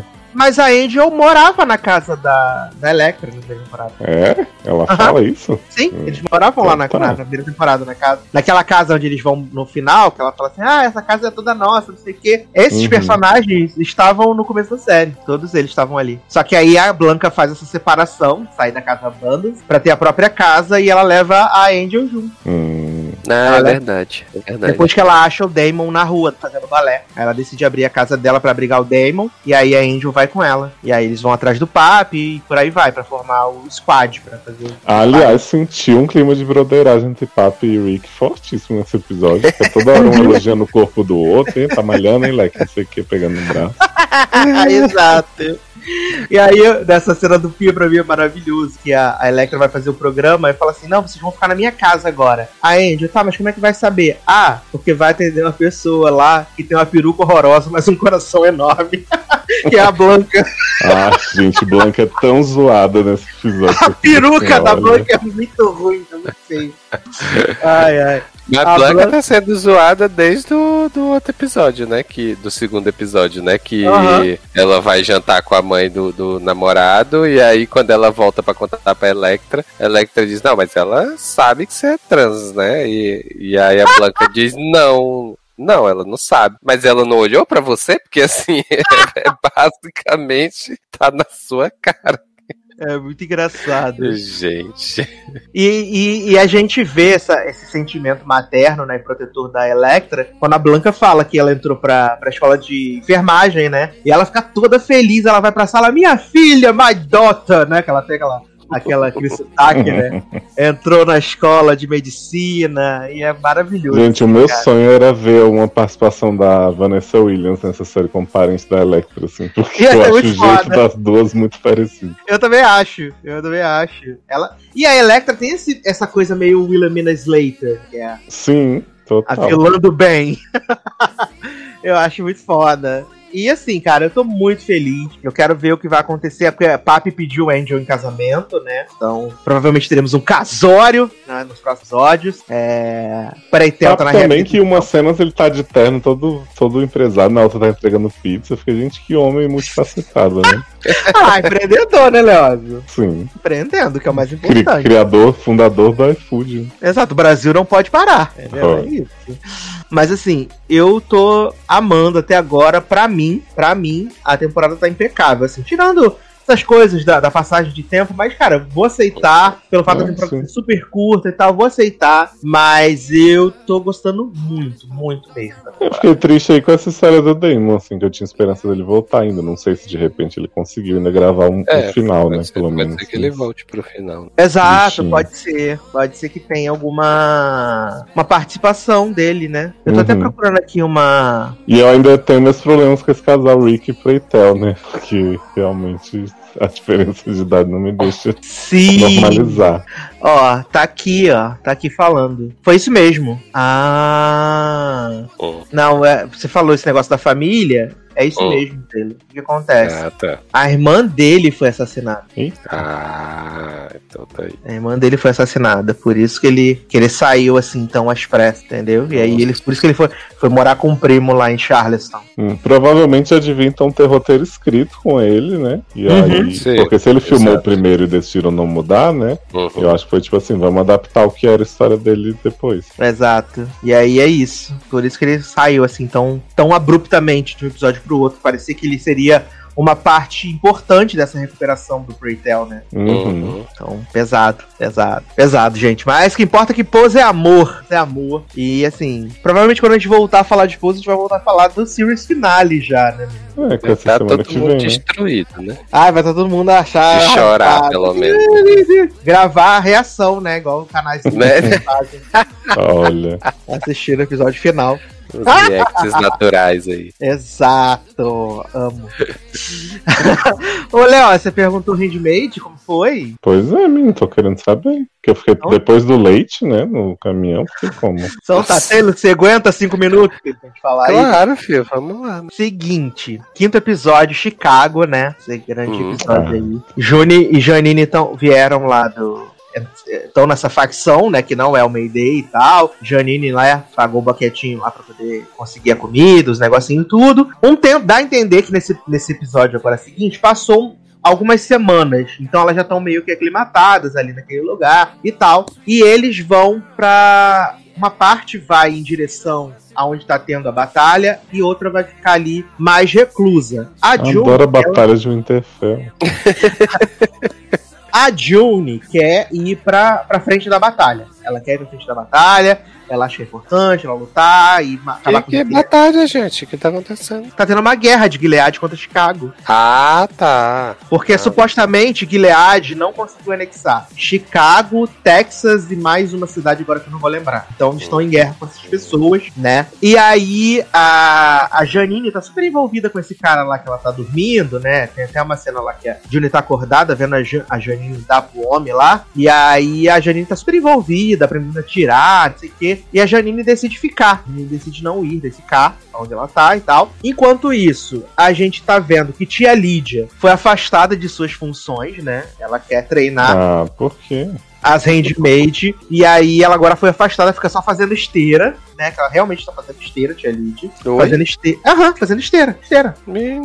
Fazendo esteira. E então, ela fala assim pra. Vai entrar em forma. Ela fala pras outras tias. Ela fala: Oi, tias, é, chegou a classe nova de handmaids, posso ajudar a formar? Aí a menina fala assim: Olha, amor, é dado em vista assim, os últimos acontecimentos, não vai estar podendo acontecer. Agora chegou a hora de você fazer o quê? Aposentar, descansar, sucesso demais né? Maravilhoso. Nisso, Nick é enviado para fazer um bombardeio em Chicago, né? Fazer um bombardeio em Chicago. E comandante Dúbio fala para ele assim: Nem, acho melhor você não fazer esse bombardeio em Chicago agora, porque a gente vai dar mais tempo de achar junho, né? E ele fala assim: garoto, tô nem preocupado com junho. Aí ele fala assim: óbvio que você, tá, você ama junho, né? Então, vamos ver o que a gente consegue fazer. Inclusive, tô querendo muito que você me coloque nesse conselho aí dos, dos comandantes de novo, né? Apesar de você traidor, essas coisas assim. Mas acho que é super de boa, super tranquilo. E aí o, o Nick fala assim: ah, beleza, vou ver. Tranquilo, fica, me espera aí. Aí nisso comandante Dub tá lá em casa, tomando uns café, né? Toca a campainha, ele abre a porta, quem é? Tia Lídia. A tia Lídia fala: Oi, Ney, tudo bom? É, vim ver, visitar você, saber que você tá. Ele fala: Ah, tô tranquilo, tô susto aqui, tô show de bola. Aí ela fala assim: Olha, menino, seguinte, fiquei sabendo aí na Rede Marta que você, eu tenho provas que você ajudou as Handmaid fugir Adoro, tem uma pulseirinha aqui que eu achei. que você ajudou as crianças a fugir pro Canadá. Tenho prova que você trazia contrabando para cá. E também tenho provas de que você acobertou a morte de Chris Meloni na temporada Garo. passada. Eita. Tenho provas. Acobertou, no caso, matou, né? Uhum. Aí ele fala assim: Marnem, tu tem os videotapes? Tu tem as, as fotos? Ela fala assim: Não tenho, mas eu sei que aconteceu. Aí é, ele fala: bacana. Hum, bacana. É. Só sei que foi assim. Aí ele fala pra ela assim: Aí, aí ela fala: Tá. Aí ele fala: Tá, o que, que você quer? Aí ele: Eu quero que você restabeleça a minha função. Pra eu querer cuidar das handmade, fazer minhas coisas, as coisas que eu gosto de fazer, que eu amo torturar essas meninas, que é um sonho para mim, que é tudo de bom. Meu plano de carreira é perfeito, né? Exato. Aí ele fala assim: ah, assim, né? Se você sabe, né, sem essas certezas aí que eu fiz as coisas tudo, então tu deve saber dos outros comandantes também, né? Principalmente o principal lá da Câmara, né? Você deve saber os podres. Aí eu falei assim: ah, talvez saiba. Aí ele falou assim: olha, eu tô querendo muito voltar para a mesa dos comandantes. Se você descobrir um podre gostoso do principal da Câmara, você me fala, e aí eu consigo as, a, a, a tua volta, né? Tua reinserção nos assuntos. Aí ela fala assim: hum, parece bom, mas como é que você sabe? Como é que eu tenho certeza que você vai fazer isso? Aí ele fala assim: vai ter que acreditar na minha palavra, né? Vai ter que acreditar na minha palavra. Aí corta a cena, tá a tia Lídia botando um broche assim maravilhoso na roupa dela e indo receber as handmade, fazendo um, um, discurso maravilhoso. Que agora vocês vão ser uma dupla, vocês nunca mais vão se sentir sozinhas, vocês vão ser incríveis, vocês vão fazer os milagres de Gilead, vão fazer as crianças nascer tudo, vai ser maravilhoso. As handmade com as caras de triste assim, chorando E a tia Lídia assim, nossa, o que vocês vão fazer? A obra de Deus vai ser pra caralho, vai ser foda! Ah! Né? Maravilhoso. Nisso voltamos pra Chicago, né? É, Juni pergunta mais uma vez pra Janine, né? É, que a Janine fala, não, vou ficar. Ela, a Juni fala, ah, imaginei que você fosse ficar. Aí ela fala assim, é, a gente passou por muitas coisas, né, Janine? Ela fala assim, é, e dá um boné do Chicago Cubs pra Juni, fala assim, pra você nunca me esquecer. Aí a Juni fala, eu não tenho como te esquecer, Janine, eu não vou te esquecer, não. Aí ela fala, a Janine fala assim, ah, porque eu sou a garota do, do tapa-olho, né? Aí ela, é, a única, a melhor garota do tapa-olho. Aí a Janine fala, mas a mais linda também, né? Aí a Janine fala, sim, sim, linda pra caralho. Toda bonita, tudo natural, peito duro, carro certo. Gente. Aí Juni vai embora, né? Vai andando, assim, Juni fica. Aí Juni tá andando lá pelo meio das, da, das ruas de Chicago, toda deserta. De repente vem Janine. Fala, menina, Oi? a gente passou por tantas coisas juntas que não posso te deixar. Não posso, não posso deixar. eu, li, é, eu li, acho que foi o Zana que tweetou que teve uma cena de despedida mega, não sei o que, ela se encontraram dois segundos depois. É, foi isso. Foi, teve todas essas declarações. Olha. Betinha Moss com lágrimas nos olhos. E aí, Janine fala: Menina, a gente tem uma história muito grande junto pra eu trocar você por uma rola. Jamais, né? Te esculhambei no caminhão de leite? Te esculhambei. Falei que você é uma merda? Falei. Mas a gente tem uma história muito bonita junto. muito, muito, muito emocionante. E aí elas estão lá vindo, não sei o que, nananã. De repente a gente começa a ouvir os avião, né, passando assim em cima de Chicago. E aí Juni fala: "Corre, viado!". Quando ela fala: "Corre, viado", começa as bombas a explodir, os prédios cair, aí elas correndo e as explosão e tudo, não sei o quê. de repente, tela preta. Aí, de repente, Junha abre o olho, tá toda caída assim nos escombros. Aí os dedinhos mexendo muito fraquinho assim. Aí Junha toda fudida. Aí ela levanta assim meio tonta, ouvido zumbindo. E aí, de repente, começa a tocar Fix You do Coldplay maravilhoso. Quero. Eu tô falando, começa a tocar ficção de verdade. Não tô mentindo. É porque agora é. rendimento é sempre um clipe no final, né? Que pô, ai, o melhor desse episódio foi a música final. Eu fico, gente, é TV.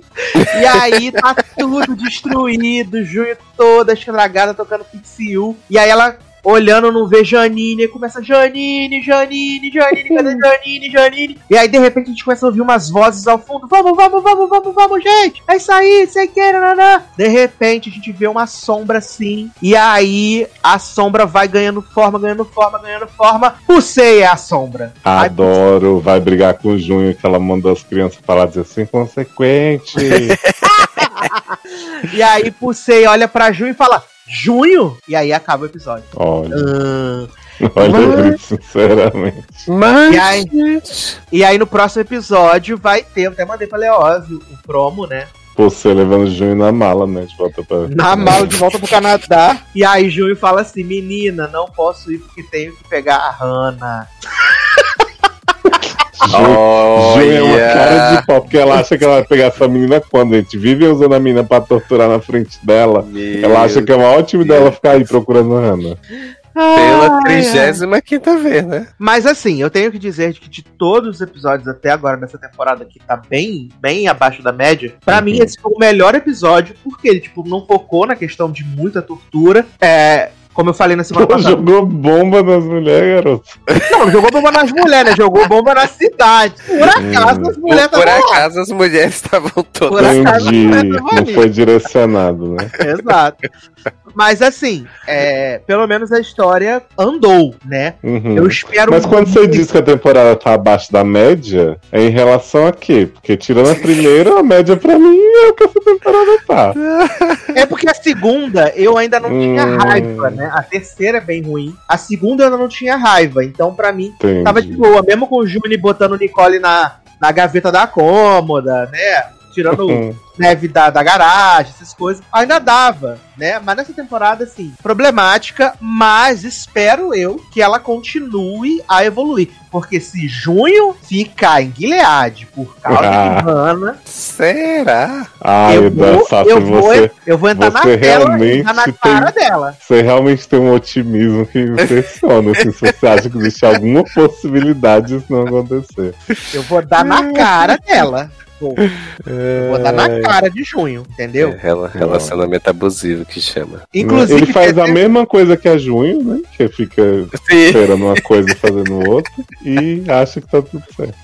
Inclusive, teve um comentário no podcast passado, tá procurando aqui, que falou um pouquinho, que a gente, eles, a gente falou do, do, do, dos três primeiros, né? Dos quatro primeiros, no caso. E aí depois teve um menino que trouxe aqui a. a Sobre tá aqui, o ó. livro novo, né? É, foi Rafael Rocha. Rafael Rocha falou assim, ó. Vou dar um spoiler do livro Testamentos, né? A continuação que também vai virar série, como motivo óbvios. Aí ele fala aqui, ó, o livro se passa 15 anos depois dos fatos do primeiro livro, ok, primeira temporada. Tem três protagonistas e conta a história do fim de Gilead. As protagonistas são Nicole, que foi criada no Canadá, ah, Hannah, de junho. que foi Hannah, criada em Gilead, e Tia Lídia, que foi a mentora do golpe que derruba Gilead. Segura essa revolução, viado. Vem aí. Mas Nicole e Hannah são realmente filhas de Junho de Offred ou a série só tá tomando as liberdades Filha de Junho, porque tá aqui, ó. O final feliz de June com as filhas só acontece no final desse livro. Hum, olha aí. É, mas então se Hannah foi criada em Gilead, a gente já sabe que June ficou lá esperando ela. Não e, a gente já, e a gente já sabe então que June vai voltar mais 15 vezes para buscar Hannah e não vai. Ai, será que a gente vai ter uma cena no final de Handmaid a junho maquiado igual o pessoal de Legado de Júpiter abraçando a filha adulta? Fazendo a cara de demônio pra câmera vem assim. Acho que Betinha precisava dessa cena. Aí até entrei aqui nos comentários, né? Então eu vou ver aqui os comentários das pessoas. Né? Tivemos Alexandre Mesquita, que se eu não estiver muito enganado, primeira vez que comentou nesse podcast. Muito obrigado. Olha aí, seja bem-vindo falando que June é o Arthur de Handmaids. Toda semana fala que vai causar na casa. É, acho que até Arthur fez mais ainda. Né? Ai, ai. A gente tem Verônica Miranda, que eu também acho que é a primeira vez. Posso estar enganado. Dizendo que graças ao logado não cairá na armadilha de Betinha Moss. Olha aí. Ora. Serviço, né? De utilidade é. pública. Utilidade pública. Aí. aí. temos nosso cristal aqui, Pamela, que comenta em todos os podcasts, muito maravilhoso, jamais errou. Beijo, Pamela. Beijo. Falou que gostou de Rai, achou fofinho. Handmade. Ah. Já deixou de assistir faz tempo e assiste pelo resumo da gente. E percebe que fez muito bem. Fora isso, adorou os dois blocos de Big Brother que tivemos semana passada. Maravilhoso. Aí temos aqui Henrique, né? Que não é Henrique de Leózio, falando que não sabia que Sandition tinha sido renovada, mas ficou desanimado porque Theo James, né, não vai voltar pra temporada. Que triste. Oh, foi aí, pessoal. Aí falou aqui, ó, que assiste Handmade pelos resumos da gente e fica com ódio só de ouvir os resumos. Imagina ver 58 minutos desse então, episódio. Então, né, menino? Menino, esse episódio teve 43, pra você ver. Ó. Oh. assim, a mudança do paradigma. E aconteceu isso tudo. E aconteceu isso tudo. E aí ele botou aqui que fica sem paciência para as pessoas que apoiam a série no Twitter falando que a série é muito necessária e mostra a realidade crua. Olha, olha sinceramente. Crítica social foda. Aí nossa menina Mariana Barbosa, né, nossa Kim, falando que o BBB acabou sendo uma surpresa, achou interessante o inocente, né? Vai assistir morta o Doc da Conká, que achou uma coisa muito esquisita, e que The Handmaid's Tale salvou a segunda-feira bosta dela. Resumo, né, no caso. Né? Ah, tá, porque isso é sério. Não, resumo. Vamos fazer uma intervenção aí com ela. Aí ela falou aqui que gostaram é uma palavra muito forte, mas a série aprende ainda de uma forma. Handmaids? Handmaids. Tá? Caramba. E aí, por último, temos também o icônico aqui, Charles Rodrigues, que também tá sempre com a gente no Twitter, nas coisas tudo, dizendo que ama os resumos de Handmaid porque nunca assistiu porque achava pesado. E quando ela ficou repetitiva, não viu motivo nenhum para assistir, mas adora saber o quanto a série anda ruim. Olha aí sem a gente, ele não saberia de plots incríveis como o da gaveta. Viu só? Eu acho que assim, ah. o, o, bom das pessoas gostarem tanto do, do resumo de Handmade, e agora que eu também só acompanho por eles, né? Tô vendo uhum. a série sob outro prisma, é que a série nunca vai decepcionar no quesito piorar, né? Para as pessoas ficarem mais chocadas. Então. A gente vive isso agora. Aí ele botou aqui: Zanon e Sassi se mantenham firme aí para contar sobre o hino dessa série ruim. E aí botou aqui, por último aqui, né? Saída do Jackson já está sendo muito comemorada por mim. Mas ficarei revoltado se April largar o paramédico hum. pra voltar com hum. Aconteceu, amigo. A revolta veio. Aconteceu. Veio a revolta. Ai, ai, meninos. Chegando aí ao final, então, de mais um Logadinho, Logadinho Cast, maravilhoso, incrível, sensacional. Quero já, desde já agradecer a participação aí dos meninos, né, de Leose, de Taylor, de Leandro, que ficou sem internet aí no meio do, do programa, então deu aquela caída assim, mas, né, como acabou, ele disse, chegou aí no final. É, porque o que acontece? Ele antecipou o tempo que seria o bloco do Big Brother, né, gastou os dados todos. É. Aí não deu pra chegar no final. mas, assim, e agradecer você também que nos ouviu até agora né? Espero que a gente ah, tenha alegrado aí seu domingo, sua semana. É, lembrando que você deve ouvir, né, menino? É, o nosso programa, o meu programa, Disaster Show, né? Que sai tecnicamente agora acho que definiu um dia, né? Toda segunda-feira. Ele sai aí sempre com os temas filosóficos e também a farofa que você gosta, né? Então a gente faz esse mix gostoso da filosofia, da cultura do entretenimento, tudo um pacotinho só. Última edição, Menino Leózio participou né? A gente falando sobre os personagens que a gente faz na nossa Bom vida real. Hein? E as pessoas gostaram, né? Falaram que muito, muito se identificaram com essa coisa de ter que interpretar os personagens na vida real, tá? As pessoas se identificaram. Em breve também Taylor vai estar por lá também. Leandro, Darlan, todo mundo vai aparecer lá no Sassy Show em algum Brasil, momento. Tá gravado, viu? É, o Brasil tá vendo, né? Então, é, Assinem o feed irmão, né? Tem o link aqui na postagem para você assinar. Compre o livro de Leózio, porque digo que o volume 2 is coming. Tá?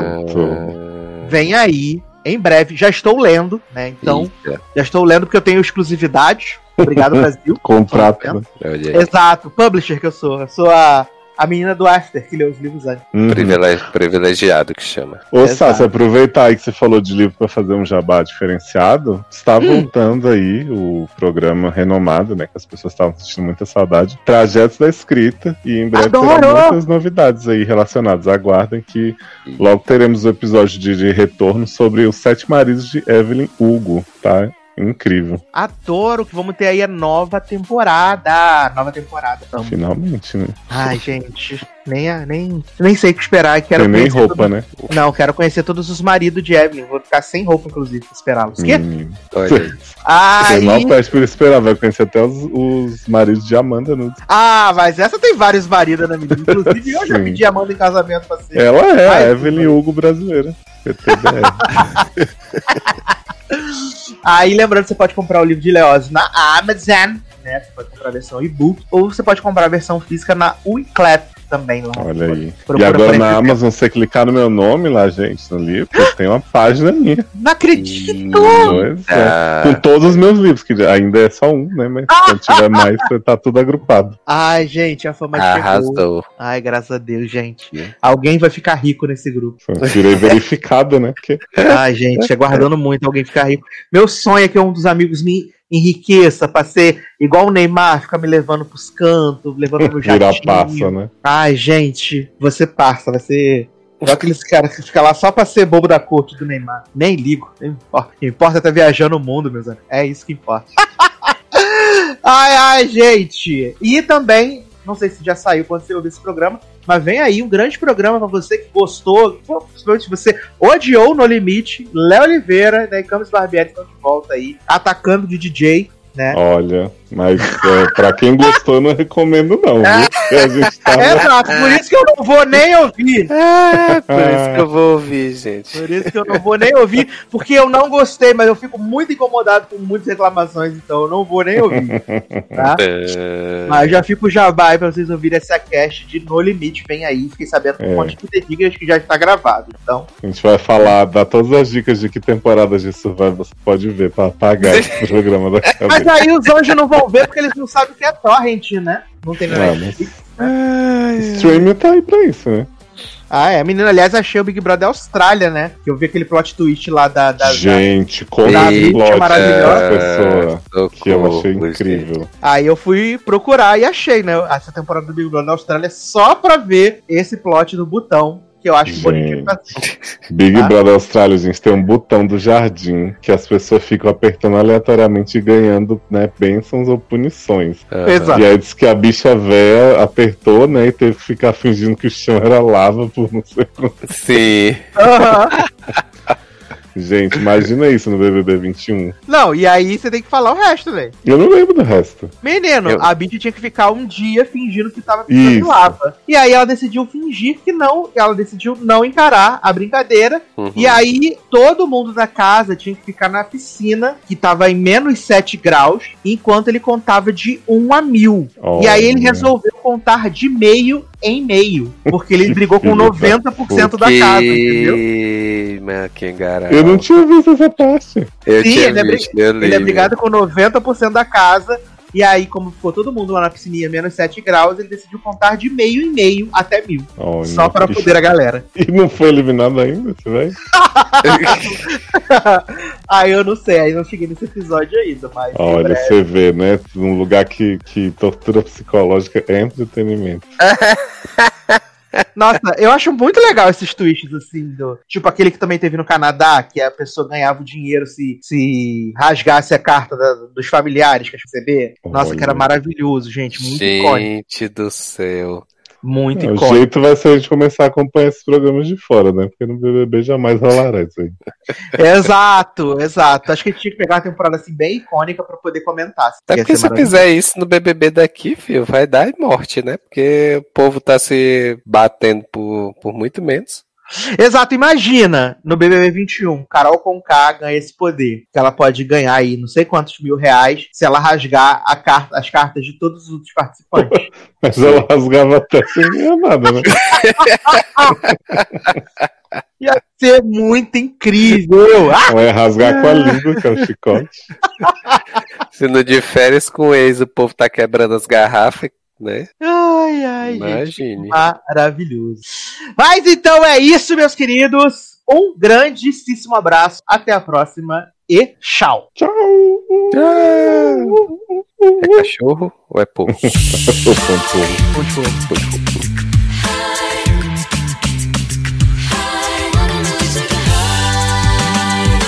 Tastes like strawberries on a summer evening. And it sounds just like a song. I want more berries, and that's my feeling. It's so wonderful and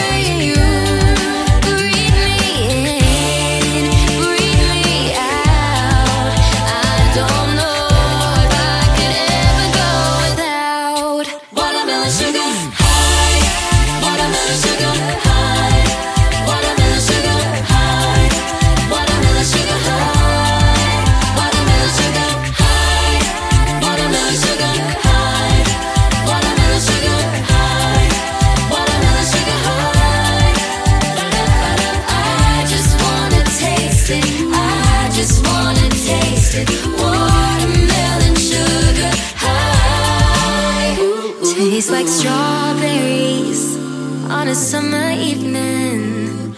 And it sounds just like a song. I want your berries and that summer feeling. I don't